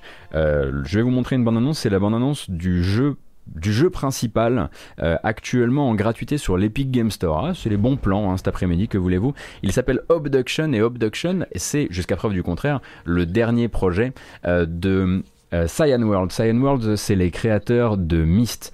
Ça fait un bout de temps hein, qu'il est sorti. Ça doit faire, je crois qu'il est de 2018, si je dis pas de bêtises. Et donc, bah, c'est un Myst-like, vous allez le voir, disponible donc en accès anticipé. Non, pas en accès anticipé, pardon. En accès sans frais supplémentaires si vous possédez un compte Epic Game Store. Ce bel Obduction d'ailleurs, hein, il y avait, il a une, il a un univers assez cool. Et ce n'est pas le seul jeu qui soit disponible gratuitement sur Epic Game Store cette semaine mais c'est le, seul des deux qui, qui arrive pour la première fois. L'autre a déjà été gratuit une première fois sur Epic Game Store, il s'appelle Off-World Trading Company. Off-World Trading Company, faut l'imaginer comme un jeu de stratégie où il n'y a pas de baston, il n'y a que des achats et des reventes d'actions. C'est un jeu de stratégie financier euh, dans l'espace. Je vais vous montrer quand même la bande-annonce pour vous mettre un petit peu euh, dans l'ambiance. Alors c'est un jeu que Hop, hop, hop, hop, hop. Voilà. C'est un jeu que moi j'aime plutôt bien. Il n'est pas incroyable, il n'est pas euh, dénué, de, dénué de défauts. Il a une incroyable bande originale par Christopher Tin, que vous connaissez peut-être pour être le compositeur de Baba Yetu hein, dans Civilization. Euh, et voilà, du coup ça vous fait deux jeux gratos sur Epic Game Store euh, pour ajouter à votre collection. Your old competitors from Earth are here too. Le prochain que je voudrais vous montrer n'est même pas un jeu que je peux vous montrer via une vidéo. Je suis navré, absolument navré de ne pas pouvoir, mais il se trouve que bah, le jeu n'a pas de vidéo car le jeu ne s'achète même pas sur une plateforme genre Steam ou, ou, autre. Le jeu existe simplement, il existe sur Internet et vous pouvez y accéder en décidant d'acheter la première saison qui coûte 15 livres sterling. Le jeu en question s'appelle Neurocratie. Et Neurocratie, c'est un jeu d'enquête dans un faux Wikipédia futuriste, donc dans, un, dans le futur de 2049, évidemment, cyberpunk, euh, qui ressemble donc, bah là, à ça. Et hop, on va sur Omnipédia, et si, si on va sur Omnipédia, on se retrouve sur bah, justement ce faux... Euh, attendez, hop, je vais désactiver ça. Voilà, sur ce faux Wikipédia créé pour l'occasion. Et si vous décidez donc de join Omnipedia, vous allez payer les 15 livres qui vont ouvrir ce faux Wikipédia et vous donner accès donc à un jeu d'enquête total euh, qui devra peut-être vous rappeler un petit peu euh, des, idées, on va dire, plutôt proches de, in memoriam ou ce genre de choses. alors moi j'ai pas encore testé le jeu mais j'ai prévu de le faire, en tout cas j'ai prévu de m'y pencher à l'occasion et de voir un petit peu, de voir un petit peu à quoi ça ressemble. Mais j'ai vu l'annonce du jeu, je me suis dit tiens pourquoi pas, alors on saute comme ça de page en page, ça crée un ARG, ça crée un mystère et on va pouvoir résoudre ce mystère à l'intérieur du site internet. donc voilà, si vous vouliez un jeu d'enquête cyberpunk avant Game Deck qui sera le RPG d'enquête cyberpunk à la fin de l'année. Euh, donc le jeu s'appelle Neurocratie et il se pratique sur le site Omnipedia.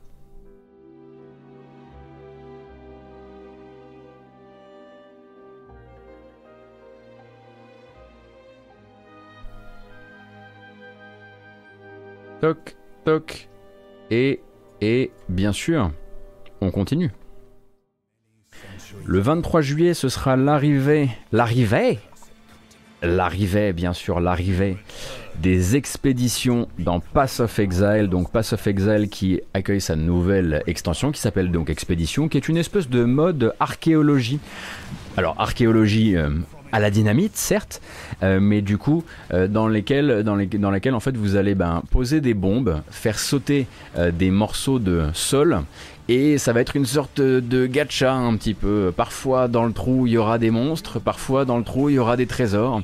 Et il faudra ben, essayer de jouer, euh, ben, jouer un petit peu pour, pour se mettre en, danger, mais probablement aussi récupérer du, meilleur matériel. Donc ça c'est une extension qui arrive, je le disais, euh, le 23 juillet, avec au passage de nouvelles aptitudes, euh, quelques nouvelles gemmes de support et même quelques options de confort, parce que si j'ai bien compris, ils vont revoir aussi la manière dont s'utilisent les potions euh, dans le jeu. et ce n'est pas le seul mode qui va apparaître avec ce patch. Vous allez avoir aussi un mode un peu surprise, un mode un peu, on va dire,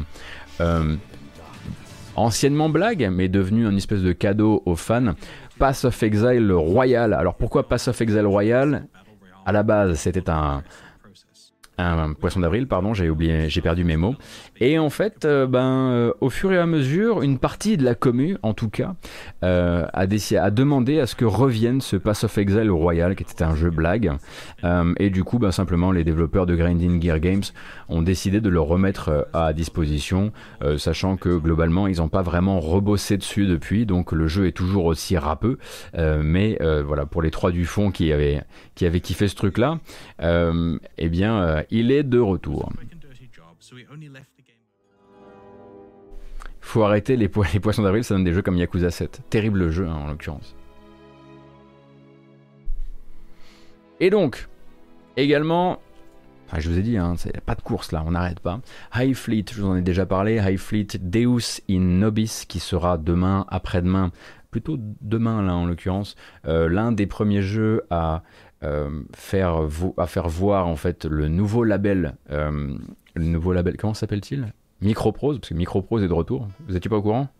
Vous ne suivez pas la matinale depuis longtemps Voilà, Microprose est de retour et va refaire des jeux PC et va en sortir un, notamment euh, le 27 juillet, le, jour où sortent tous les jeux. donc High Fleet, je vous l'avais déjà présenté, c'est un jeu avec des interfaces, avec des gros potards et des boutons dans tous les sens, qui va être à la fois un jeu de stratégie, mais aussi de tactique, mais aussi d'action, mais aussi de gestion. Et donc maintenant il est daté au 27 juillet, pour rappel ça ressemblait à ça.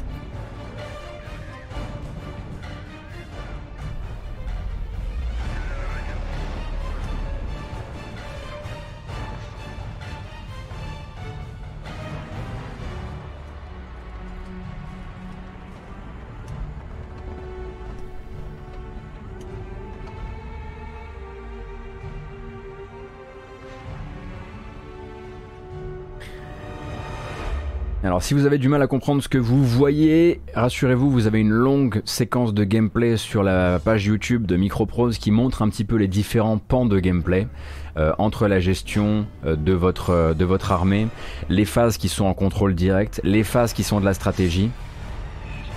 Il y a un petit peu de tout.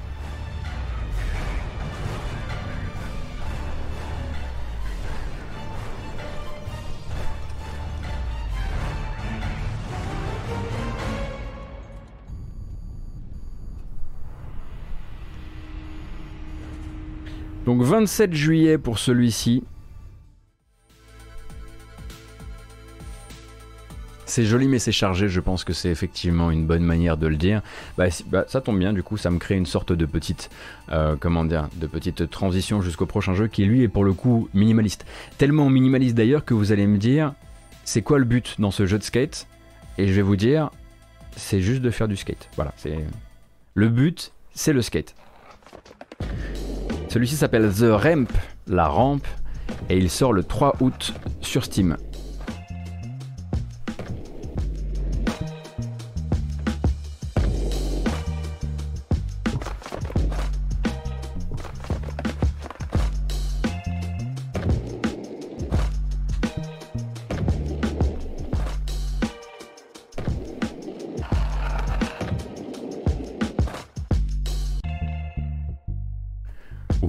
Effectivement, il pourrait aussi sortir, on l'imagine, sur Apple Arcade, il pourrait aussi sortir sur mobile de manière générale. Il est juste là pour vous faire faire du skate.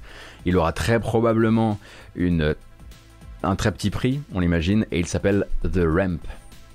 La rampe.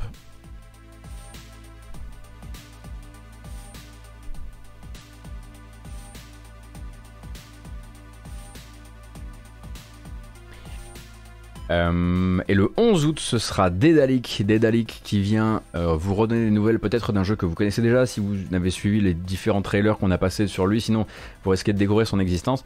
Glitchpunk, Glitchpunk, voilà, évidemment qui est un jeu cyber, cyberpunk parce que il y a 36 000 jeux cyberpunk qui sortent dans la foulée avant ou après de, cyberpunk. Euh, mais celui-ci du coup est, est, plutôt un GTA en 2D, donc vu du dessus, maxi bordélique donc qui se passe dans un futur euh, assez peu, euh, assez peu enviable. Et donc le jeu se date donc pour une arrivée en accès anticipé sur Steam le 11 août.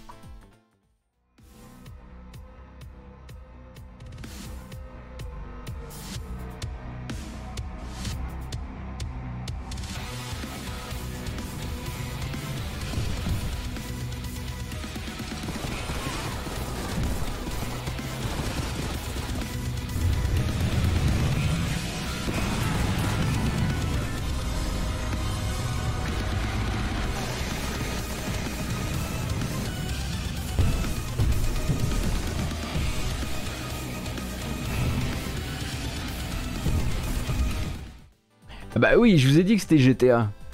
Et c'est littéralement ce que j'ai dit, bien sûr. Donc voilà, euh, c'est un, GTA old school, c'est ça que je voulais dire, GTA 1 plutôt GTA 2, euh, dans un univers, euh, un univers cyberpunk. Et donc effectivement, c'est édité par Dedalic, très curieux effectivement produit Dedalic, mais bon, ils sont un petit peu en train de se diversifier aussi. Au passage, 9 septembre, on continue, hein, on a encore 3 et après, c'est Oscar Le Maire qui prend le, qui prend le, relais, qui prend le bâton de parole. Le 9 septembre arrive sur PC et sur Switch un jeu pour lequel je suis très curieux qui s'appelle Dice Legacy. Je ne sais pas si vous vous souvenez de Dice Legacy. Je pense que la bande-annonce parle un petit peu d'elle-même. Euh, Dice Legacy, c'est donc un jeu de construction de ville et également de survie de groupe sur des mondes en forme d'anneau où le gameplay est décidé par des lancers de dés le camoulox de votre vendredi évidemment.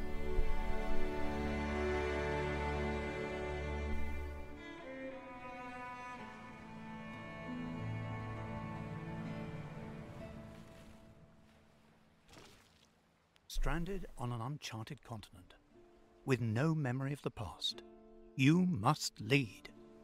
You start with just a handful of peasant dice, unexceptional, but crafty and capable of doing a little bit of everything.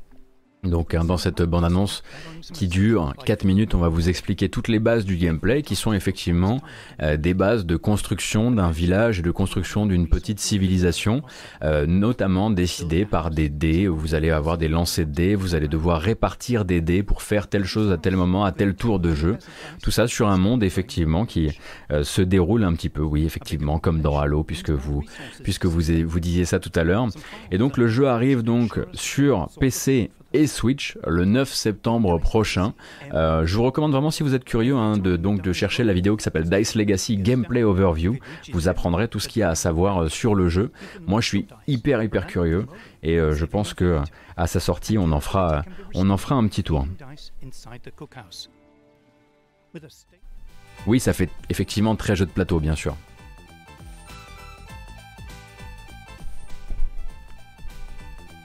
Bon, je serais un bien mauvais hôte si je ne vous faisais pas regarder l'une des rares occasions de comprendre enfin le gameplay de ce jeu de combat que je vous montre depuis un certain nombre de matinales à cause de Von de la modération. Euh, mais là, on a du gameplay non coupé qui permet de voir des coups simples sur Melty Blood Type Lumina et donc de comprendre un peu le tempo euh, des bastons. Pour une fois, pour une fois, c'est pas entrecoupé de 1500 trucs et donc on peut vraiment voir un affrontement très simple, très bas niveau euh, et voir un petit peu comment il fonctionne. 気は乗らないけど仕方ない四季様お休みの時間です軽い手合わせってことおっと確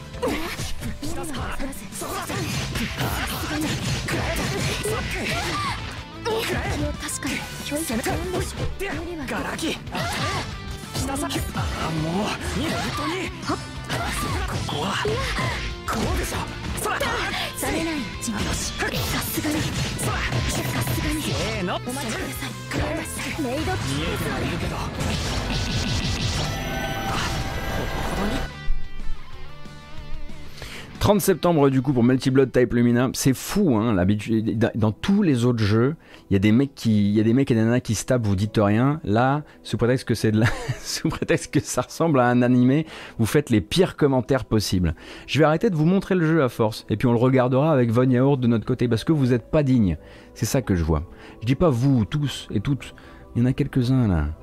Ouvrez votre cœur à la possibilité que le jeu soit juste fantastique, comme le dit si bien notre bon vieux euh, Von. Nouvelle présentation de gameplay et la dernière avant qu'on appelle Oscar Le Maire, Aragami 2. Aragami 2, effectivement, ça fait quelques fois qu'on le revoit, mais il a bien envie de vous montrer que cette fois-ci, il y aura à la fois de l'infiltration et du combat. Et donc, euh, je crois que le studio s'appelle Lins, et Lins, du coup, euh, vient nous montrer un petit peu plus de gameplay. Alors, je vais pas tout regarder hein, parce que ça fait quand même 8 minutes de vidéo, mais puisque le jeu vise toujours septembre euh, de, cette, euh, de cette année, ce serait bien de, voilà, si ça vous intéresse, de vous mettre un peu au parfum. In this gameplay overview of Haragami 2, we'd like to show you the game's stealth and combat. Releasing in September this year on PC, PlayStation 4, PlayStation 5, Xbox One, and Xbox Series, Aragami returns with its iconic blend of pure stealth and supernatural abilities in a brand new experience. For fans of the original game, expect everything you loved and more. Aragami 2 is a third person stealth game where you play as an assassin with the power to control the shadows.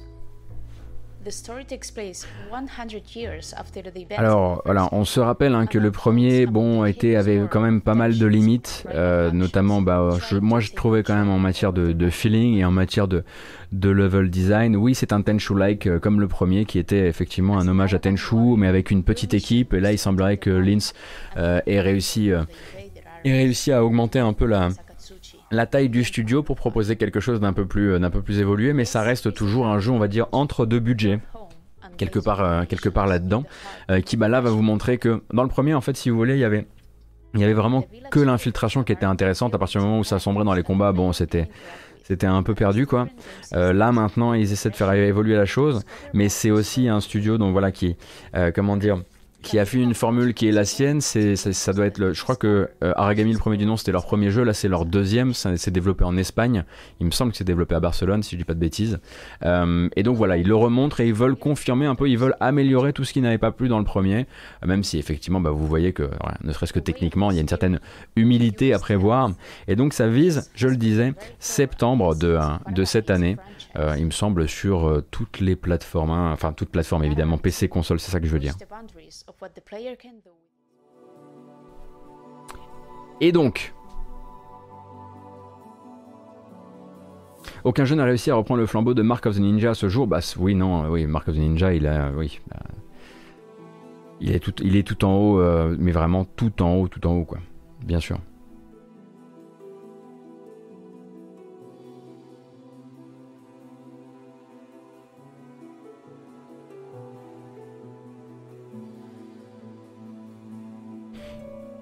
D'ailleurs, si vous avez jamais joué à Mark of the Ninja, je me rends compte, c'est très important. hein, Il faut que vous preniez Mark of the Ninja. Prenez-le sur votre, Steam Deck, par exemple. Euh, eh bien, allons-y. Appelons ce cher. euh, ce cher Oscar Lemaire.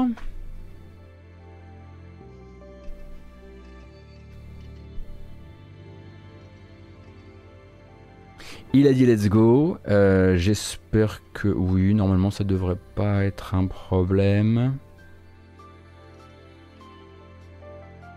Hmm.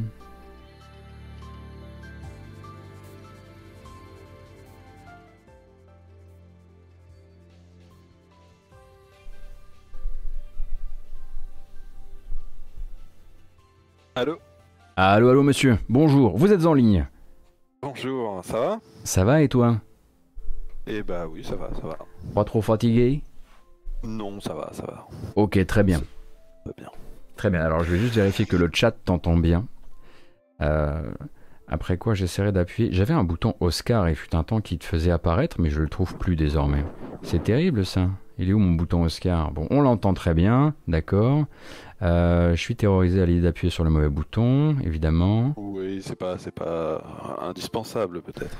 Tu déconnes, c'était tellement, euh, tellement stylé. Si c'est ça, qu'est-ce qui se passe? Non, c'est pas ça. Bonjour, c'est absolument pas ça. Euh... Eh ben, j'ai perdu mon bouton Oscar, dis donc. Tant pis, tant pis, ma foi, on le fera, on la fera euh, à la sauvage. Alors, alors, qu'est-ce que ça fait de voir, de voir Nintendo menacé Non, je plaisante. On, on, on part pas du tout là-dessus, je te rassure. Non, mais après, ça peut être, ça, peut- ça peut être intéressant aussi de partir là-dessus. Tu crois Le- le- Bah, je sais pas, mais il y a, il y a- de toute manière, il y a forcément une, il y a, il y a- il y a forcément un, un lien, comment dire. euh, euh, voilà, ça a sauté aux yeux de tout le monde, quoi. Enfin, tout le monde a, a vanné sur sur l'idée que c'était la Switch Pro, euh, que Nintendo n'a pas annoncé, etc. Bien sûr. Donc, il y, a, il y a quand même. Après, oui, il est clair que. Il y a une est, taquinerie, quoi. Y a, pardon? Il y a une taquinerie, quoi. Oui, bah, en fait, c'est surtout que, euh, bah, surtout qu'on est quand même sur un délire à peu près similaire et en même temps, on est sur une approche euh, qui est pas mal différente. Euh, Il y, a, il y a un truc que, enfin, tu vois, par exemple, de ce que je comprends, la- ça, ça- ça va être uniquement disponible sur le sur le store de, de Steam, quoi. Sur, Alors- on pourra uniquement les acheter chez eux, il me semble. Ah, tu veux dire, oui, la, dis- la distribution de la machine. Oui, oui, la distribution de la Voilà, machine. la, ouais, la ils- distribution de la machine, La distribution de la machine, ouais, ils veulent tout à fait, effectivement, ils veulent même d'ailleurs la lier directement, euh, à un compte, Steam. On en parlait tout à l'heure. Effectivement, j'avais même des informations qui étaient, qui étaient pas tout à fait euh, exactes. Moi, ce que j'avais lu, c'est que, en fait, pour éviter l'effet scalper, ils voulaient au moins que tu aies un compte Steam depuis deux jours.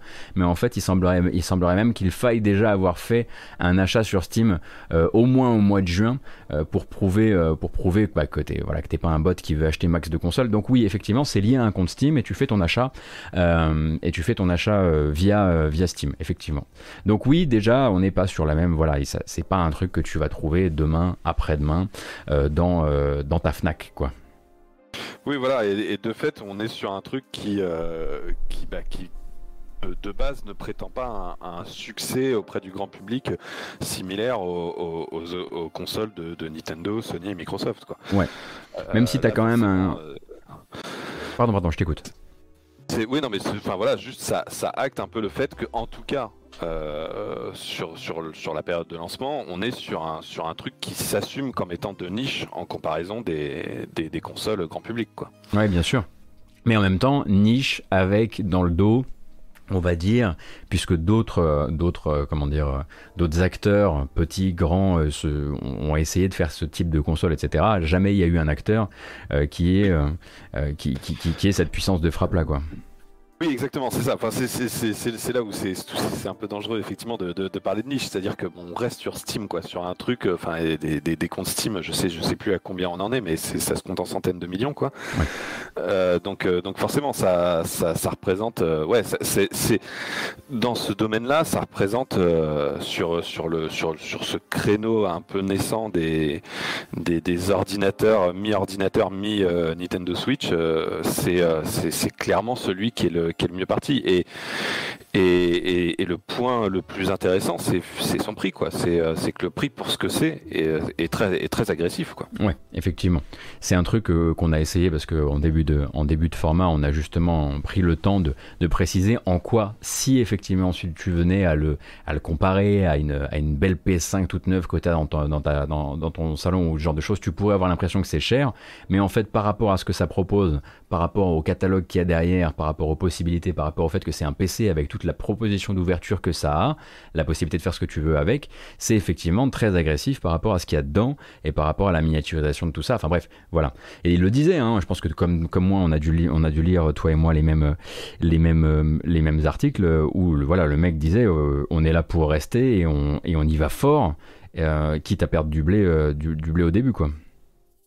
Oui, bah oui, oui, c'est, mais c'est ça, et c'est ça qui est intéressant, c'est, c'est qu'on on est quand même malgré tout sur une approche de, de, de constructeur de console à se dire, euh, bon bah euh, la, la, la, marge sur le hardware, c'est pas le plus important, quoi. C'est-à-dire que euh, et, et, ça, c'est un truc que ne peuvent pas se permettre les, les, les, fabricants purement hardware qui, bah, qui, qui font ce genre de matériel et qui ne vont gagner de l'argent que avec le hardware, alors que Steam, enfin Valve est dans une dans une position similaire aux fabricants de consoles dans le sens où bah, eux ils touchent 30% sur, euh, sur les jeux qu'on achète quoi. Ouais, bien sûr.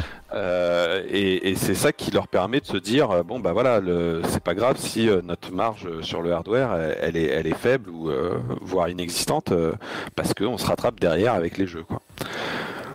Je repense, euh, juste parenthèse, mais je repense à quand, euh, à l'époque, euh, à l'époque des premiers temps du, du, procès Epic versus Apple, quand il y avait tout le truc genre, non mais attendez, les stores Microsoft, ça n'a rien à voir avec Steam. Et là, demain, en fait, tu vois, là, on est en train d'avoir la discussion inverse, quoi.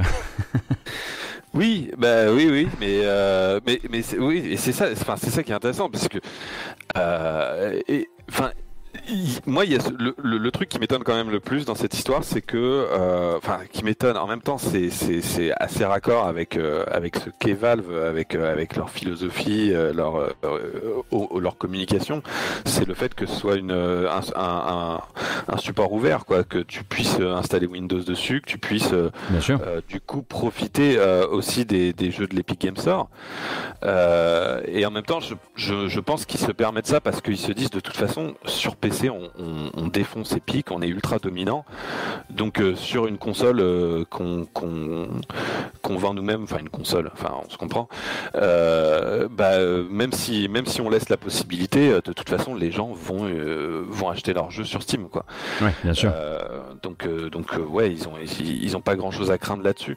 Même si, enfin moi il y a il y a il y, a une question que je me pose, c'est par rapport euh, par rapport au Game Pass, c'est que euh, moi j'ai vu des gens dire euh, Microsoft ils doivent être dégoûtés de ne pas avoir proposé un truc dans ce genre-là, et en même temps, je, enfin Microsoft ils doivent. C'est une opportunité de ouf.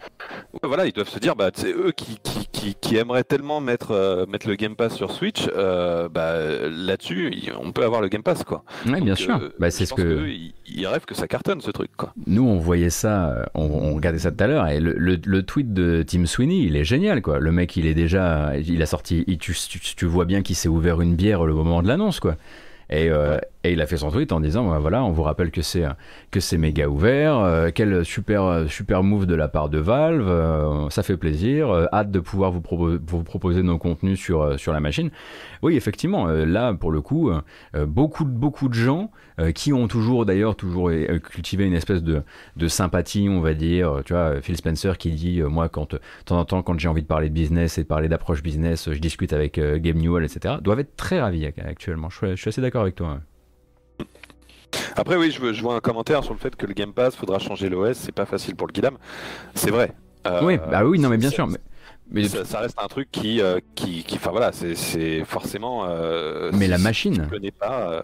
La machine n'est oui. pas facile pour le Kidam. Tu regardes la gueule qu'elle a. Clairement, le Kidam, il passe son tour, tu vois. Enfin, je veux dire. Eh ben, et oui, euh, oui, et en même temps, enfin moi, je, je, je m'interroge sur, sur, le long terme, sur comment euh, comment ça va évoluer. Euh, et est-ce que c'est pas un coup d'essai Est-ce que euh, est-ce que plus tard ils vont pas essayer de, de, de, faire un truc plus accessible pour le Kidam justement? Oui, bien sûr. Euh, c'est aussi une possibilité, ouais. Bah effectivement sur le chat, voilà Golgot qui dit euh, qui voudrait utiliser une portable de 650 grammes là où il pourrait obtenir ou utiliser une tablette pour faire pareil avec le Game Pass par exemple via le xCloud etc. Ça c'est certain. Euh, quoi qu'il arrive, toute la discussion qu'on est en train d'avoir là, on peut, euh, enfin tout est à mettre euh, au conditionnel par rapport au poids, par rapport à l'ergonomie, par rapport à ce qui provoque des doutes chez absolument tout le monde. Là on parle de ça avec la avec l'idée que qui sait, ça se soit amélioré d'ici la sortie. Bon, ça, je pense qu'on peut, se- gratter, euh, ou même dans une version 2, etc. Plus dans, on va dire, dans la démarche globale, parce que clairement, quand on voit, dans, les déclarations de, Newell, tu sens bien qu'ils vont partir sur, euh, vont partir sur un principe de, voilà, peut-être en, sortir d'autres, peut-être affiner le trait au fur et à mesure. Euh, Il y a bien un truc qu'il faut repréciser, c'est qu'il l'a déjà dit, enfin. D'abord, la distribution va plutôt se faire, on va dire, à l'ancienne, euh, c'est-à-dire que, un petit peu comme ils ont fait avec l'index, c'est une machine qu'ils vont eux d'abord fabriquer. Mais ils ont quand même réouvert la, possibilité, euh, en tout cas la porte, euh, d'un point de vue conceptuel, à ce que d'autres fabricants, un peu comme à l'époque des Steam Machines, s'y recollent. Je pense que ça, c'est clairement un truc que personne n'a envie d'entendre parce que c'est ce qui a un petit peu créé le, le scandale, enfin le, le- le scandale, le, le ratage complet des Steam Machines, quoi. Oui, et puis ça, de façon, c'est, euh, euh, euh, c'est, sur ce qu'on disait tout à l'heure sur la question de marge. euh, les, les, les, autres fabricants, eux, ils vont avoir besoin de se faire une marge dessus, et donc ça, ça pourra pas lutter face au matériel fabriqué par Valve. il, ce sera forcément plus cher pour. pour peut-être mieux, mais, mais, mais enfin, à, à qualité équivalente, ce sera forcément plus cher, quoi. Donc, euh, donc je pense que euh, je, pense que ça c'est un peu euh, c'est un peu ouais c'est un peu annexe quoi. C'est juste histoire de dire voilà on est on est ouvert, on laisse on est cool etc. Mais mais en fin de compte il y a que le, matériel conçu par Valve qui pourra avoir un vrai intérêt du, point de vue rapport qualité-prix quoi. Et du coup, le, voyant chez toi, il est de, il est de, parce que c'est un peu le jeu de la journée. il est de quelle couleur? Tu peux utiliser des, des, des, des couleurs existantes ou voir des fruits ou des pierres. Écoute, j'en sais.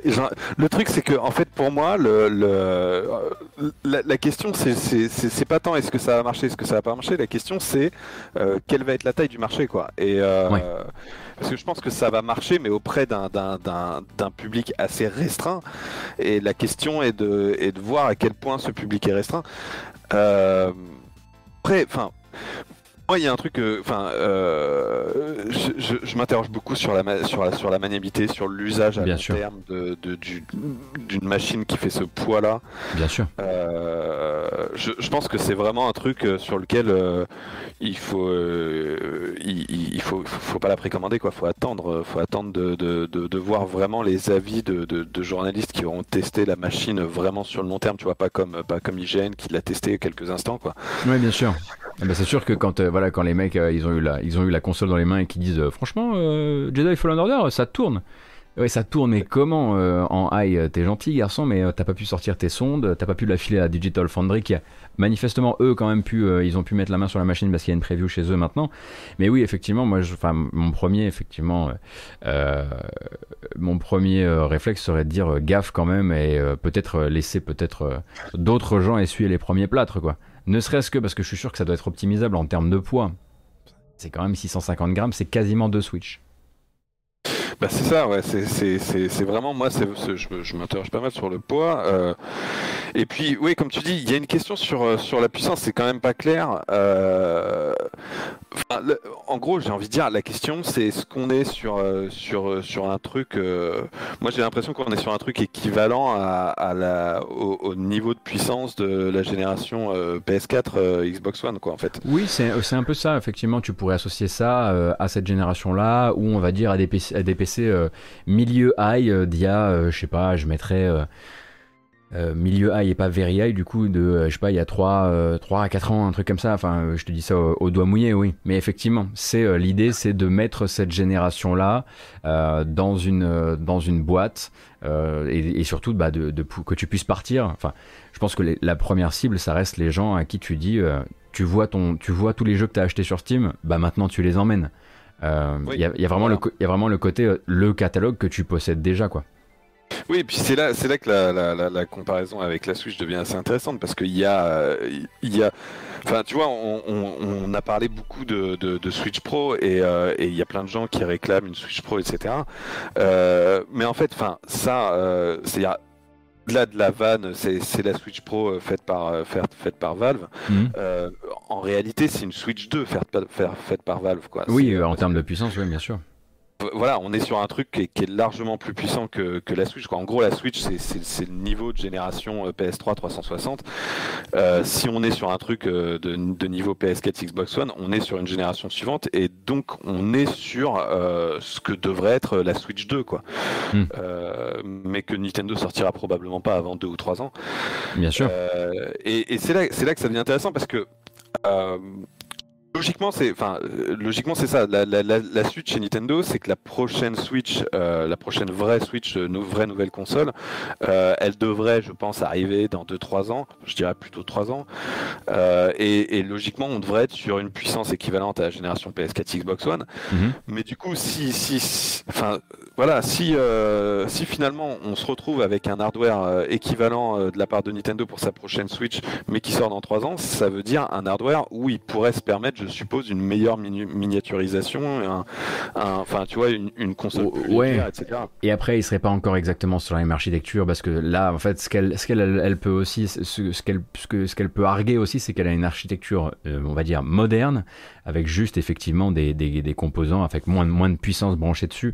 Mais euh, je pense que si, même si Nintendo arrivait dans, deux ans avec une, avec une deux ou trois ans avec une Switch Pro, euh, il, euh, enfin, on pourrait dire que virtuellement, ça a la puissance d'une, d'une PS4 Xbox One, etc. Mais je pense qu'il y aurait encore un décalage par rapport à, cette machine-là qui garderait, enfin, au-delà de tous ces autres arguments, euh, effectivement, le côté ouvert, etc., qui garderait l'ascendant, mais elle, pèse- elle pèserait toujours un an mort, quoi. Enfin, sans. Bah, sauf, sauf si, parce que c'est un truc qui peut très bien se faire, c'est que euh, Valve peut très bien dire dans deux ou trois ans, on sort une nouvelle Ah bah oui, version, bien euh, sûr. Euh, et, et en même temps, euh, c'est ce que je trouve Enfin, tu vois, c'est une philosophie très PC aussi euh, de, de dire on sort régulièrement des, des, des nouveaux modèles plus euh, euh, mis à jour, quoi.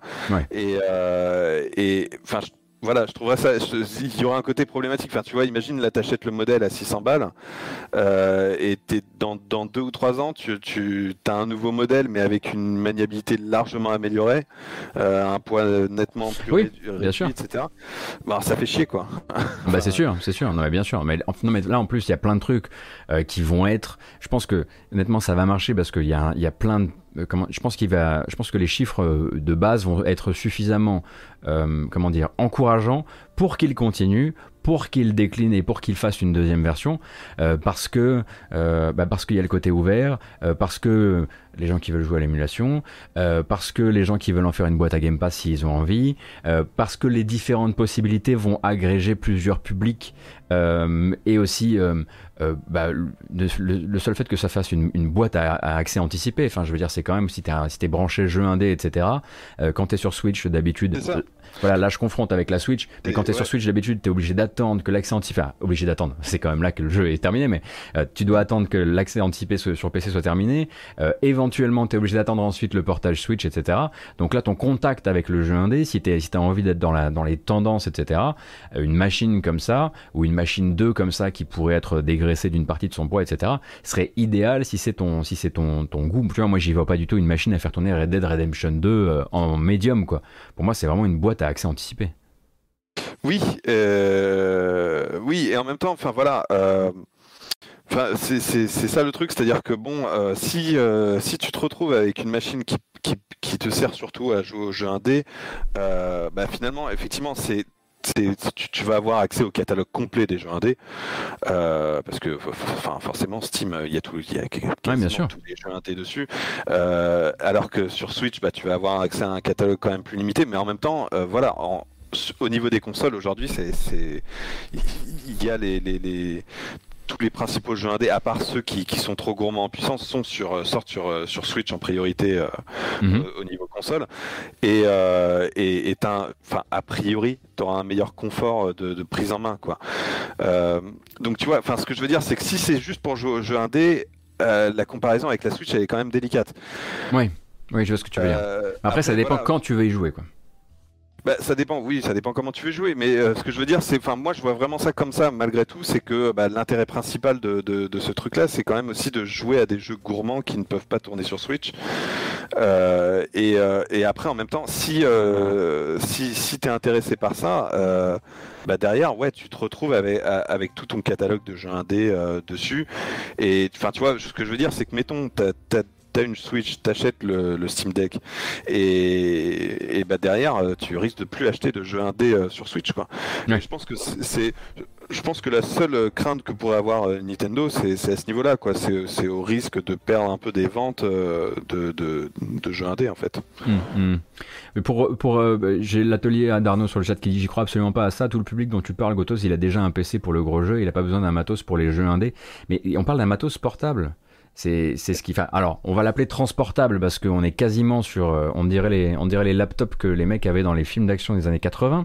Euh, mais euh, mais il n'en reste pas moins que c'est, on peut pas juste confronter ces trucs-là les uns à côté des autres. Le nombre de fois où moi je me suis simplement dit, j'aimerais bien avoir là effectivement mon, avoir mon, mon avoir mes, mon ma bibliothèque PC avec moi dans mon sac. Euh, ça, en l'occurrence, effectivement, ça peut être euh, un argument pour moi, au-delà de tout ce que je peux déjà reprocher à, la forme de la console pour le moment. Ouais, en fait, disons que c'est, c'est, euh, oui, c'est, c'est, à l'extrême dans le sens où c'est pas le genre de truc que tu, tu, vas pas y jouer dans le métro, quoi. bah non, non. Mais, mais par contre, euh, de, dans, dans, dans, un avion, euh, vol, un vol de 10 heures en avion, euh, tu vois, enfin, où tu pars en, tu pars en vacances. ah non, désolé, la console ne fait que des vols de 8 heures, hein, tu feras attention. Et, et, en jouant à des petits jeux. Gaffe quand même. Oui. Max. Mais des, des, fois, tu peux brancher ton appareil sur, dans l'avion. Je vois que monsieur vole en... je vois que monsieur vole en première classe. D'accord, d'accord. Je je sais. je, plaisante. je, plaisante, Oscar. Ça, participe toujours de mon envie de faire, de, faire passer pour quelqu'un qui nous appelle depuis les îles Caïmans, je te rassure. Euh, qu'est-ce que je veux dire? Tu voulais qu'on, tu voulais qu'on en parle encore un peu ou tu voulais qu'on fasse, euh, qu'on fasse un petit passage aussi euh, Enfin, on le fera quoi qu'il arrive sur les petits, les petits chiffres de vente qui sont sortis il y a pas longtemps là? Euh, ouais, bah écoute, si tu veux, on peut, on peut regarder ça vite fait. Après, c'est très, euh, c'est comme d'habitude, hein, c'est les, les, les, rapports euh, des, sur les chiffres US. On a, bah, il y a très peu de chiffres en fait, euh, mhm. c'est surtout des classements. Mais, mais ouais, on peut faire un petit tour là-dessus, ouais. Vas-y, avec plaisir. Alors, parce que j'ai pas du tout suivi ce qui vient. De... Ah oui, donc c'est un, c'est un thread de Matt Piscatella, bien sûr. Et voilà, c'est là où on trouve toutes les, toutes les infos publiques. Quoi. Toutes les bonnes infos. Bah, en, gros, en, fait, bon, bah, il y, a, le top 20, euh, le top 20 qui est le, qui est, le, premier classement hein, que tu vois dans, dans le thread, euh, le, top 20 des, des jeux les plus vendus dans le mois de juin. Alors, euh, faut rappeler hein, comment comment il fonctionne aux États-Unis. C'est c'est un classement basé sur le chiffre d'affaires, donc pas sur les ventes unitaires. D'accord. ce qui ce qui est plus, plus intéressant en fait parce que ça inclut le dématérialisé. Donc ça permet, enfin tu vois, si un, si un jeu est vendu euh, en promo à 3 à 3 dollars euh, et qui, euh, qui se vend énormément, bah au final il est pas en haut du classement parce que multiplier son, ses ventes par 3 dollars ça représente pas énorme. Bien sûr. et du coup, bah, enfin, c'est voilà, c'est Ratchet qui arrive en tête. Alors, ça inclut le dématérialisé, sauf pour les jeux Nintendo. Sauf pour, Évidemment. les jeux où il y a un astérisque en fait. Euh, euh, donc euh, donc les jeux Nintendo. Alors attends, je crois que je suis pas sur le bon doc. Reguide-moi. si, si, si, tu peux descendre un peu. Ah voilà, voilà, voilà. C'est un peu plus bas. Et, et, et, voilà quelques détails. Enfin, par exemple, MLB, donc c'est le jeu de baseball de Sony, qui, qui, est sorti sur Xbox cette année pour la première fois. Mhm. Euh, bah pour lui, il n'y a, pas le, a pas le dématérialisé pour euh, la version Xbox. Oui, bien sûr. Euh, c'est-à-dire que Microsoft file ses chiffres dématérialisés, sauf pour. Enfin, non, c'est l'inverse. Sony file ses chiffres dématérialisés, sauf pour les jeux qui ne sortent pas sur PlayStation. Enfin, bon, voilà. mais mais en, gros, ce qu'il faut penser, c'est qu'il y a le dématérialisé, sauf pour les jeux de petites sociétés et Nintendo. Très bien. Et, du coup, bah ouais, voilà, Ratchet qui arrive en tête. Alors, euh, Matt précise que c'est le meilleur démarrage pour un Ratchet. D'accord. Euh, donc, encore une fois, en termes de chiffre d'affaires, euh, c'est le meilleur démarrage. Ça bat le record de l'épisode PS3, mais il faut noter que l'épisode PS3, il était vendu 40 dollars. Et donc, effectivement, en termes de. Voilà, cet épisode. attends, j'ai dit PS3, l'épisode PS4, je veux dire. D'accord. Euh, Oui. L'épisode PS4 était vendu 40 dollars, alors que ce jeu, euh, cet, cet épisode PS5, il est vendu 70 dollars. Donc euh, forcément, euh, tu vois, ça veut pas. euh, Enfin, a priori, je pense qu'il s'est quand même mieux vendu, mais, euh, mais forcément, c'est aussi aidé par le fait que. euh, Oui, qu'il est- élevé, Très générateur de revenus, quoi. Ah, exactement. Alors, Golf, Mario Golf Super Rush a quand même réussi à se placer aussi loin, d'accord. Ouais, c'est c'est quand même pas mal. Bah, ça, Enfin, c'est pareil, c'est- un, ouais. record. Pour, euh, pour un Mario Golf, c'est un, démarrage record en même temps. Bon, euh, euh, là, le précédent record, ça remonte à la GameCube, tu vois. Le truc est plutôt bien tombé en termes de timing, et puis ça faisait longtemps quand même. Je pense que, voilà, que les gens avaient la dalle d'un jeu Nintendo. Oui, et puis, et puis d'un Mario Golf, quoi. Ça, ça faisait longtemps qu'on n'avait pas vu un euh, sur, euh, sur, sur console de salon, quoi. Mhm. Euh, Enfin, sur une console jouable en salon. Mais, mais ouais, après, je, je pense que ça va vite s'effondrer. hein. Je pense que, parce que vu les retours pas terribles du jeu, à mon avis, c'est voilà, quoi. C'est un lancement réussi, mais derrière, je, à mon avis, ça va pas, ça va pas trop perdurer, quoi. Un peu comme si tu regardes le, le Pokémon Snap, qui, euh, qui pareil avait fait un bon lancement, puis euh, il, il a vite, euh, il a vite chuté, quoi. Ah oui, effectivement, ouais. Je le vois même plus, du coup. Ah ouais, non, mais enfin voilà, tout, Ouais. tout- tout- tout le monde- l'a oublié. Il y a un côté, ah, c'est cool, Pokémon Snap revient, et puis bon. Ouais, ouais, et puis tu passes à, tu passes à autre chose, quoi. Je voyais, attends, le, la, donc, d'accord, le meilleur accessoire de, de- vendu en juin, c'est la DualSense de Sony.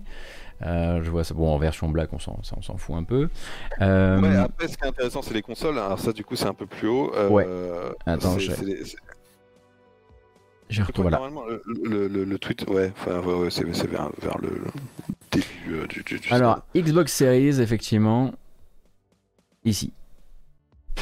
Alors, en fait, en gros, euh, la Switch est la console la plus vendue du mois en termes d'exemplaires vendus, mais Ouais. la Xbox Series est la d'argent généré, de chiffre d'affaires. D'accord, tu peux juste Euh, le redire parce que t'as été coupé, pardon. Pardon, oui, alors la Switch en tête des ventes en termes d'exemplaires vendus. Ouais. Euh, la Xbox Series en tête des ventes en termes de chiffre d'affaires, en termes de- de- d'argent généré. Ok. Puisque évidemment euh, la Xbox Series est plus chère que, que la Switch. Mais Mhm. ce qui est intéressant, c'est surtout que donc la Xbox Series est devant la PS5. En- Ce qui n'est pas sans... Ce qui arrive rarement, en fait. Là, ce qui arrive vraiment, en fait, c'est- la première fois officiellement que c'est arrivé. Euh, mais enfin, le, c'est-à-dire par exemple le mois dernier, euh, la Switch était en tête des ventes aussi bien en termes d'exemplaires vendus que euh, que de chiffre d'affaires généré. Ce qui fait qu'on on ne sait pas quelle était la position de la PS5 et de la et de la Xbox Series Mhm, mhm. le, le- pour pour le mois dernier. Donc Enfin, de ce que je sais, en fait, c'est potentiellement le deuxième mois que ça arrive, mais euh, seulement le deuxième mois, quoi Ok. ou, ou éventuellement c'est peut-être le premier mois que ça arrive. Enfin en tout cas oui voilà c'est une nouvelle tendance et ce qui est euh, un peu en adéquation avec ce qu'on voyait en termes de sur, sur les autres marchés, c'est-à-dire qu'on voit bien que dernièrement Microsoft gère mieux l'approvisionnement. Ouais, tout à fait. Euh, oui, ça, ça se sent aussi ici, hein, d'ailleurs. Et voilà, et, euh, et ils ont ils ont visiblement amélioré leur capacité plus que, enfin c'est-à-dire Sony euh, ce- Sony est, est largement devant euh, historiquement, enfin en termes de capacité ils ont ils, ils ont géré, enfin on en avait déjà parlé, ils ont mieux géré l'approvisionnement, mais là euh, Microsoft s'améliore alors que Sony pas tellement quoi. Ok. Et c'est je pense ce qui permet cette performance sur ce, sur ce mois-là. Mais mais enfin voilà, c'est intéressant au final parce que du coup. Euh, voilà, il y a, quand même un côté euh, euh, Microsoft est, largement dominé, y compris aux États-Unis, mais ils lâchent pas l'affaire quand même. Quoi. Ils sont, ils sont quand même toujours là. Ils ont quand même toujours un espoir de, bah, concurrencer sérieusement Sony, au moins aux États-Unis. Et ils ont le levier effectivement de pouvoir peut-être se reprendre sur l'approvisionnement bien en amont de Sony qui n'arrête pas de prévenir que ça va durer, que ça va durer, que ça va durer, euh, pour peut-être, euh, bah, évidemment, peut-être pas rattraper, mais au moins s'accrocher, euh, s'accrocher sévère.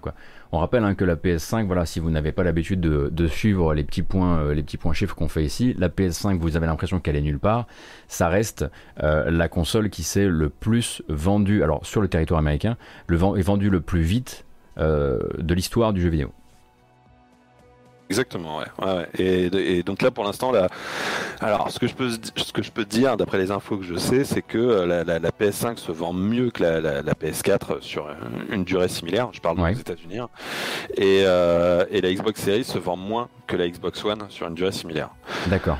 Euh, donc on est on est quand même sur euh, voilà on est quand même sur euh, sur Sony gagne bien la partie mais en même temps là la tendance la, tendance commence à enfin sur, sur, les deux derniers mois on a une tendance où où, Microsoft s'en sort mieux quoi. D'accord. Il leur faudrait un certain nombre de mois pour pouvoir effectivement voilà, pour, pour, que ça puisse inverser vraiment la tendance. Mais, mais, mais voilà, là, ça, ça, se passe plutôt bien pour Microsoft ces derniers temps. Euh, au niveau vente pour, pour la Xbox Series. Quoi.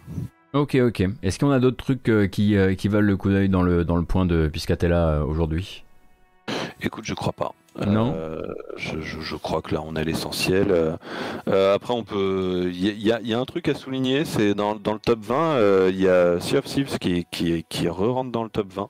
Mais quoi? Mais comment ça? Ah bah oui, tiens, voilà, à la 20 e position.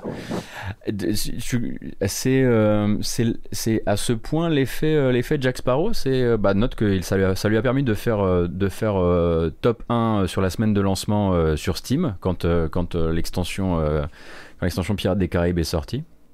Ça inclut les ventes Steam, hein, le, ça, ça inclut les ventes Steam, d'accord. Ah oui, effectivement. Donc euh, ouais, mais, euh, mais du coup, belle, belle performance quand même euh, pour, pour un jeu comme quoi, effectivement, ça, ça passe pas que par le, Game Pass. Quoi. effectivement, c'est un jeu de 2017, Sea of Thieves? Ouais, après tu me diras, enfin je veux dire, le huitième du classement c'est Minecraft. Oui, non mais on va pas commencer à voilà les, extrêmes, on ne traite pas avec eux. on sait, ils sont toujours là quelque part. J'imagine que GTA est pas là? Non, bon. Alors GTA est pas là. Oui, ça c'est un truc que j'ai. Je, je, parlais de, du fait qu'on n'a pas les chiffres du dématérialisé Nintendo. Il n'y a pas les chiffres du dématérialisé Tech 2 non plus. Ah. Euh, ah. Et c'est pour, ça que GTA n'est pas là. Euh, eh oui, bien sûr. Que GTA serait là sinon. Et je pense qu'il y aura aussi le, dernier NBA 2K euh, dans le dans le classement. Peut-être même Red Dead aussi. Mais voilà. D'accord, très bien. Bon bah ça profite du coup à Sea of Thieves qui peut qui peut s'inviter dans sur une ligne du tableau. Bravo à lui. c'est pas mal. Bah écoute, merci beaucoup euh, Oscar pour euh, pour ton euh, ton passage. Je, je, je, suis je, suis bien content que tu aies la, pêche. car tu risquais à tout moment de t'endormir aujourd'hui. écoute, ça va, ça, va, ça va très bien. Ça va? J'ai même moins mal qu'à la première dose, donc, euh, donc euh, ça, ça, va bien. Bon, fais pas trop de, euh, fais pas trop de folie, repose-toi bien en tout cas. merci beaucoup. Rappelle quand même, hein, parce que c'est vrai que là je présente plus le bonhomme, on est à la maison, etc. Mais donc Oscar travaille sur son site Ludostri qui vous apprendra, qui vous apprend à mieux comprendre le jeu vidéo et notamment son industrie. donc n'hésitez pas à aller jeter un, un coup d'œil à son travail actuellement, à ses dossiers et vous pouvez aussi le soutenir là-bas. Il me semble d'ailleurs que tu as aussi une, as une série en cours sur GK, non? Exactement, ouais, c'est euh, bah, une série de c'est une série d'articles que j'avais publié sur l'Udostri il y a quelques temps et que et que du coup euh, là il est publié sur euh, sur Gamecult Premium. donc si, si, si, vous êtes abonné Gamecult, bah, vous pouvez vous pouvez y accéder. On en est au troisième article publié, c'est tous les mercredis et dimanches. D'accord. C'est sur Nintendo, c'est c'est une analyse générale de, de comment fonctionne comment fonctionne Nintendo sur sur plein d'aspects différents d'un point de vue stratégique, mais aussi d'un point de vue organisationnel sur le développement, les choses comme ça. Euh, voilà, sachant que le premier, euh, le, premier euh, chapitre est en accès libre, que ce soit sur Gamecube ou que ce soit sur mon site d'ailleurs. Eh bah très cool. Et merci infiniment. Et c'était cool de parler de.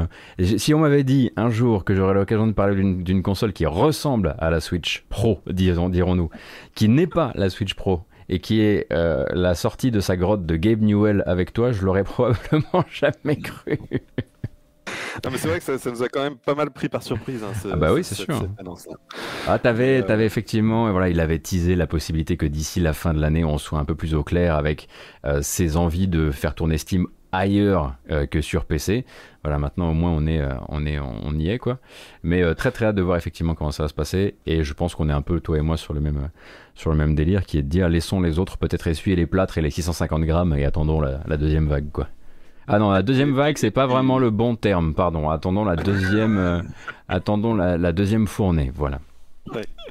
Mais et puis, enfin moi, le, finalement, la, principale inquiétude que j'ai par rapport à tout ça, c'est que on, ça risque d'être compliqué pour avoir des chiffres, hein, puisque si s'il y a que Steam qui qui vend euh, qui vend ça, euh, bah il a y, a que qui auront l'information et ils sont pas trop du genre à révéler des chiffres, donc euh, Donc euh, ça, c'est voilà, c'est le truc qui va être compliqué pour savoir comment ça va s'en sortir commercialement. Ça, ça risque d'être un peu difficile finalement. J'imagine que si jamais ça, ça marche très bien, ils nous le diront quand même. Oui. Oui, hein, c'est un peu l'habitude. oui. Bah, on, euh, après, on aura, ce sera difficile d'avoir les détails, quoi. Ouais, c'est ça. ça. merci beaucoup en tout cas, Oscar. Bonne fin de journurnée et, euh, et bon week-end. Repose-toi bien. Bah, bah, pareil, pareillement. Bon week-end à tout le monde. Ça marche. À plus. Salut. Ciao. Ah, il est enfin parti, il nous emmerde avec ces chiffres là, Oscar. Oscar, qui s'en fout, des chiffres, des, des, 20, des, des 20 jeux les plus vendus sur le territoire américain. Bref, merci encore. Euh, je sais qu'il est peut-être encore dans un coin. Euh, C'était cool en tout cas de pouvoir discuter avec vous de ce qui reste quand même un événement. Hein. Euh, cette fameuse machine qui est un PC qui ressemble à une console annoncée par Valve pour une sortie à la fin de l'année. Les précommandes commencent ce soir à 19h. On verra si vous voulez faire partie justement de, des premiers acheteurs et de ceux qui vont, voilà, les early adopters, les primo-acheteur, on peut appeler ça comme ça, j'imagine. Euh, on rappelle, hein, si pour toute question que vous vous posez par rapport à la machine, la plupart de, des réponses, c'est exactement comme sur un PC. Est-ce que ça va marcher si j'ai pas internet Exactement comme sur un PC et ainsi de suite et ainsi de suite et ainsi de suite. Faut vraiment se dire voilà, c'est il euh, n'y a pas de il a pas de loup, il va pas y avoir, il va quasiment y avoir aucune aucun fonctionnement qui n'est pas exactement comme sur un PC puisque c'est un PC à emmener quelque part. Voilà. Et puis on aura l'occasion d'en reparler évidemment quand on aura d'autres infos euh, sur euh, sur la machine, quand on aura d'autres tests. Moi, je vais voilà, je vais je vais dévorer aussi toutes les previews actuelles pour savoir un petit peu ce que les gens en parlent et puis on aura le temps de, de voir venir euh, à, notre niveau évidemment parce que moi n'étant plus de la presse, on va pas m'appeler un de ces quatre hein, pour euh, pour toucher une, une Steam Deck, c'est pas pour tout de suite tout de suite, euh, mais j'ai l'impression qu'on a quasiment terminé est-ce qu'on a terminé Il est 15h41 quand même, donc je pense qu'on a terminé pour aujourd'hui. Un peu, une petite bamboche s'impose, cependant. Euh, parce que bon, ça va nous faire du bien, ça va nous détendre avant de se dire au revoir et de se souhaiter un bon week-end. Je cherche le bon morceau et je l'ai trouvé. Et, je dois dire que je suis très surpris, très agréablement surpris d'ailleurs, par l'esprit euh, d'aventure d'une grande partie du chat et d'une grande partie des gens qui étaient là aujourd'hui et qui parlaient de la console comme étant un truc qui suscitait chez eux une véritable et sincère grande curiosité, alors que moi, j'étais plutôt en train de me dire, quand je vois à quel point vraiment l'apparence de l'objet me rebute, euh, surtout parce que bon, j'ai déjà eu l'occasion de tester un Steam Controller, ce qui aide à être un peu plus rebuté malheureusement. Je pensais vraiment qu'on allait être, que ça allait être un petit peu euh, difficile, quoi. Mais en fait, vous avez, euh, voilà. Euh, après, où la curiosité commence, où la curiosité alimentée par de l'argent commence, ça c'est effectivement, euh, effectivement une autre histoire. Allez, c'est parti. Oui. Oui. Exactement. Allez, c'est terminé. Brrr. C'est la petite bamboche de fin de grâce matinale. Vous connaissez un peu l'histoire, on est vendredi, on va prendre le temps du coup, une petite demi-heure, un petit 45 minutes si vous voulez ensuite de faire un peu de FAQ. Je vais m'asseoir hein, dans mon bureau là et puis si vous avez des questions qui sont autour du contenu euh, du programme matinal slash grâce matinale, je me ferai un plaisir de vous répondre. Euh, et ensuite évidemment je mettrai cette euh, grâce matinale en ligne sur YouTube avec la version chapitrée, en version audio sur les plateformes de podcasts sous l'appellation la matinale jeu vidéo. Merci beaucoup pour votre soutien, pour les follow, il y en a eu beaucoup aujourd'hui. Euh, merci aussi euh, pour les soutiens euh, financiers. Vous pouvez également les réaliser si vous ne voulez pas passer par le système slash euh, Amazon slash Twitch. Vous pouvez passer par Utip, utip.io slash Gotos. J'ai tout dit. Ça je le dis à chaque fois maintenant. J'ai tout dit. À part merci.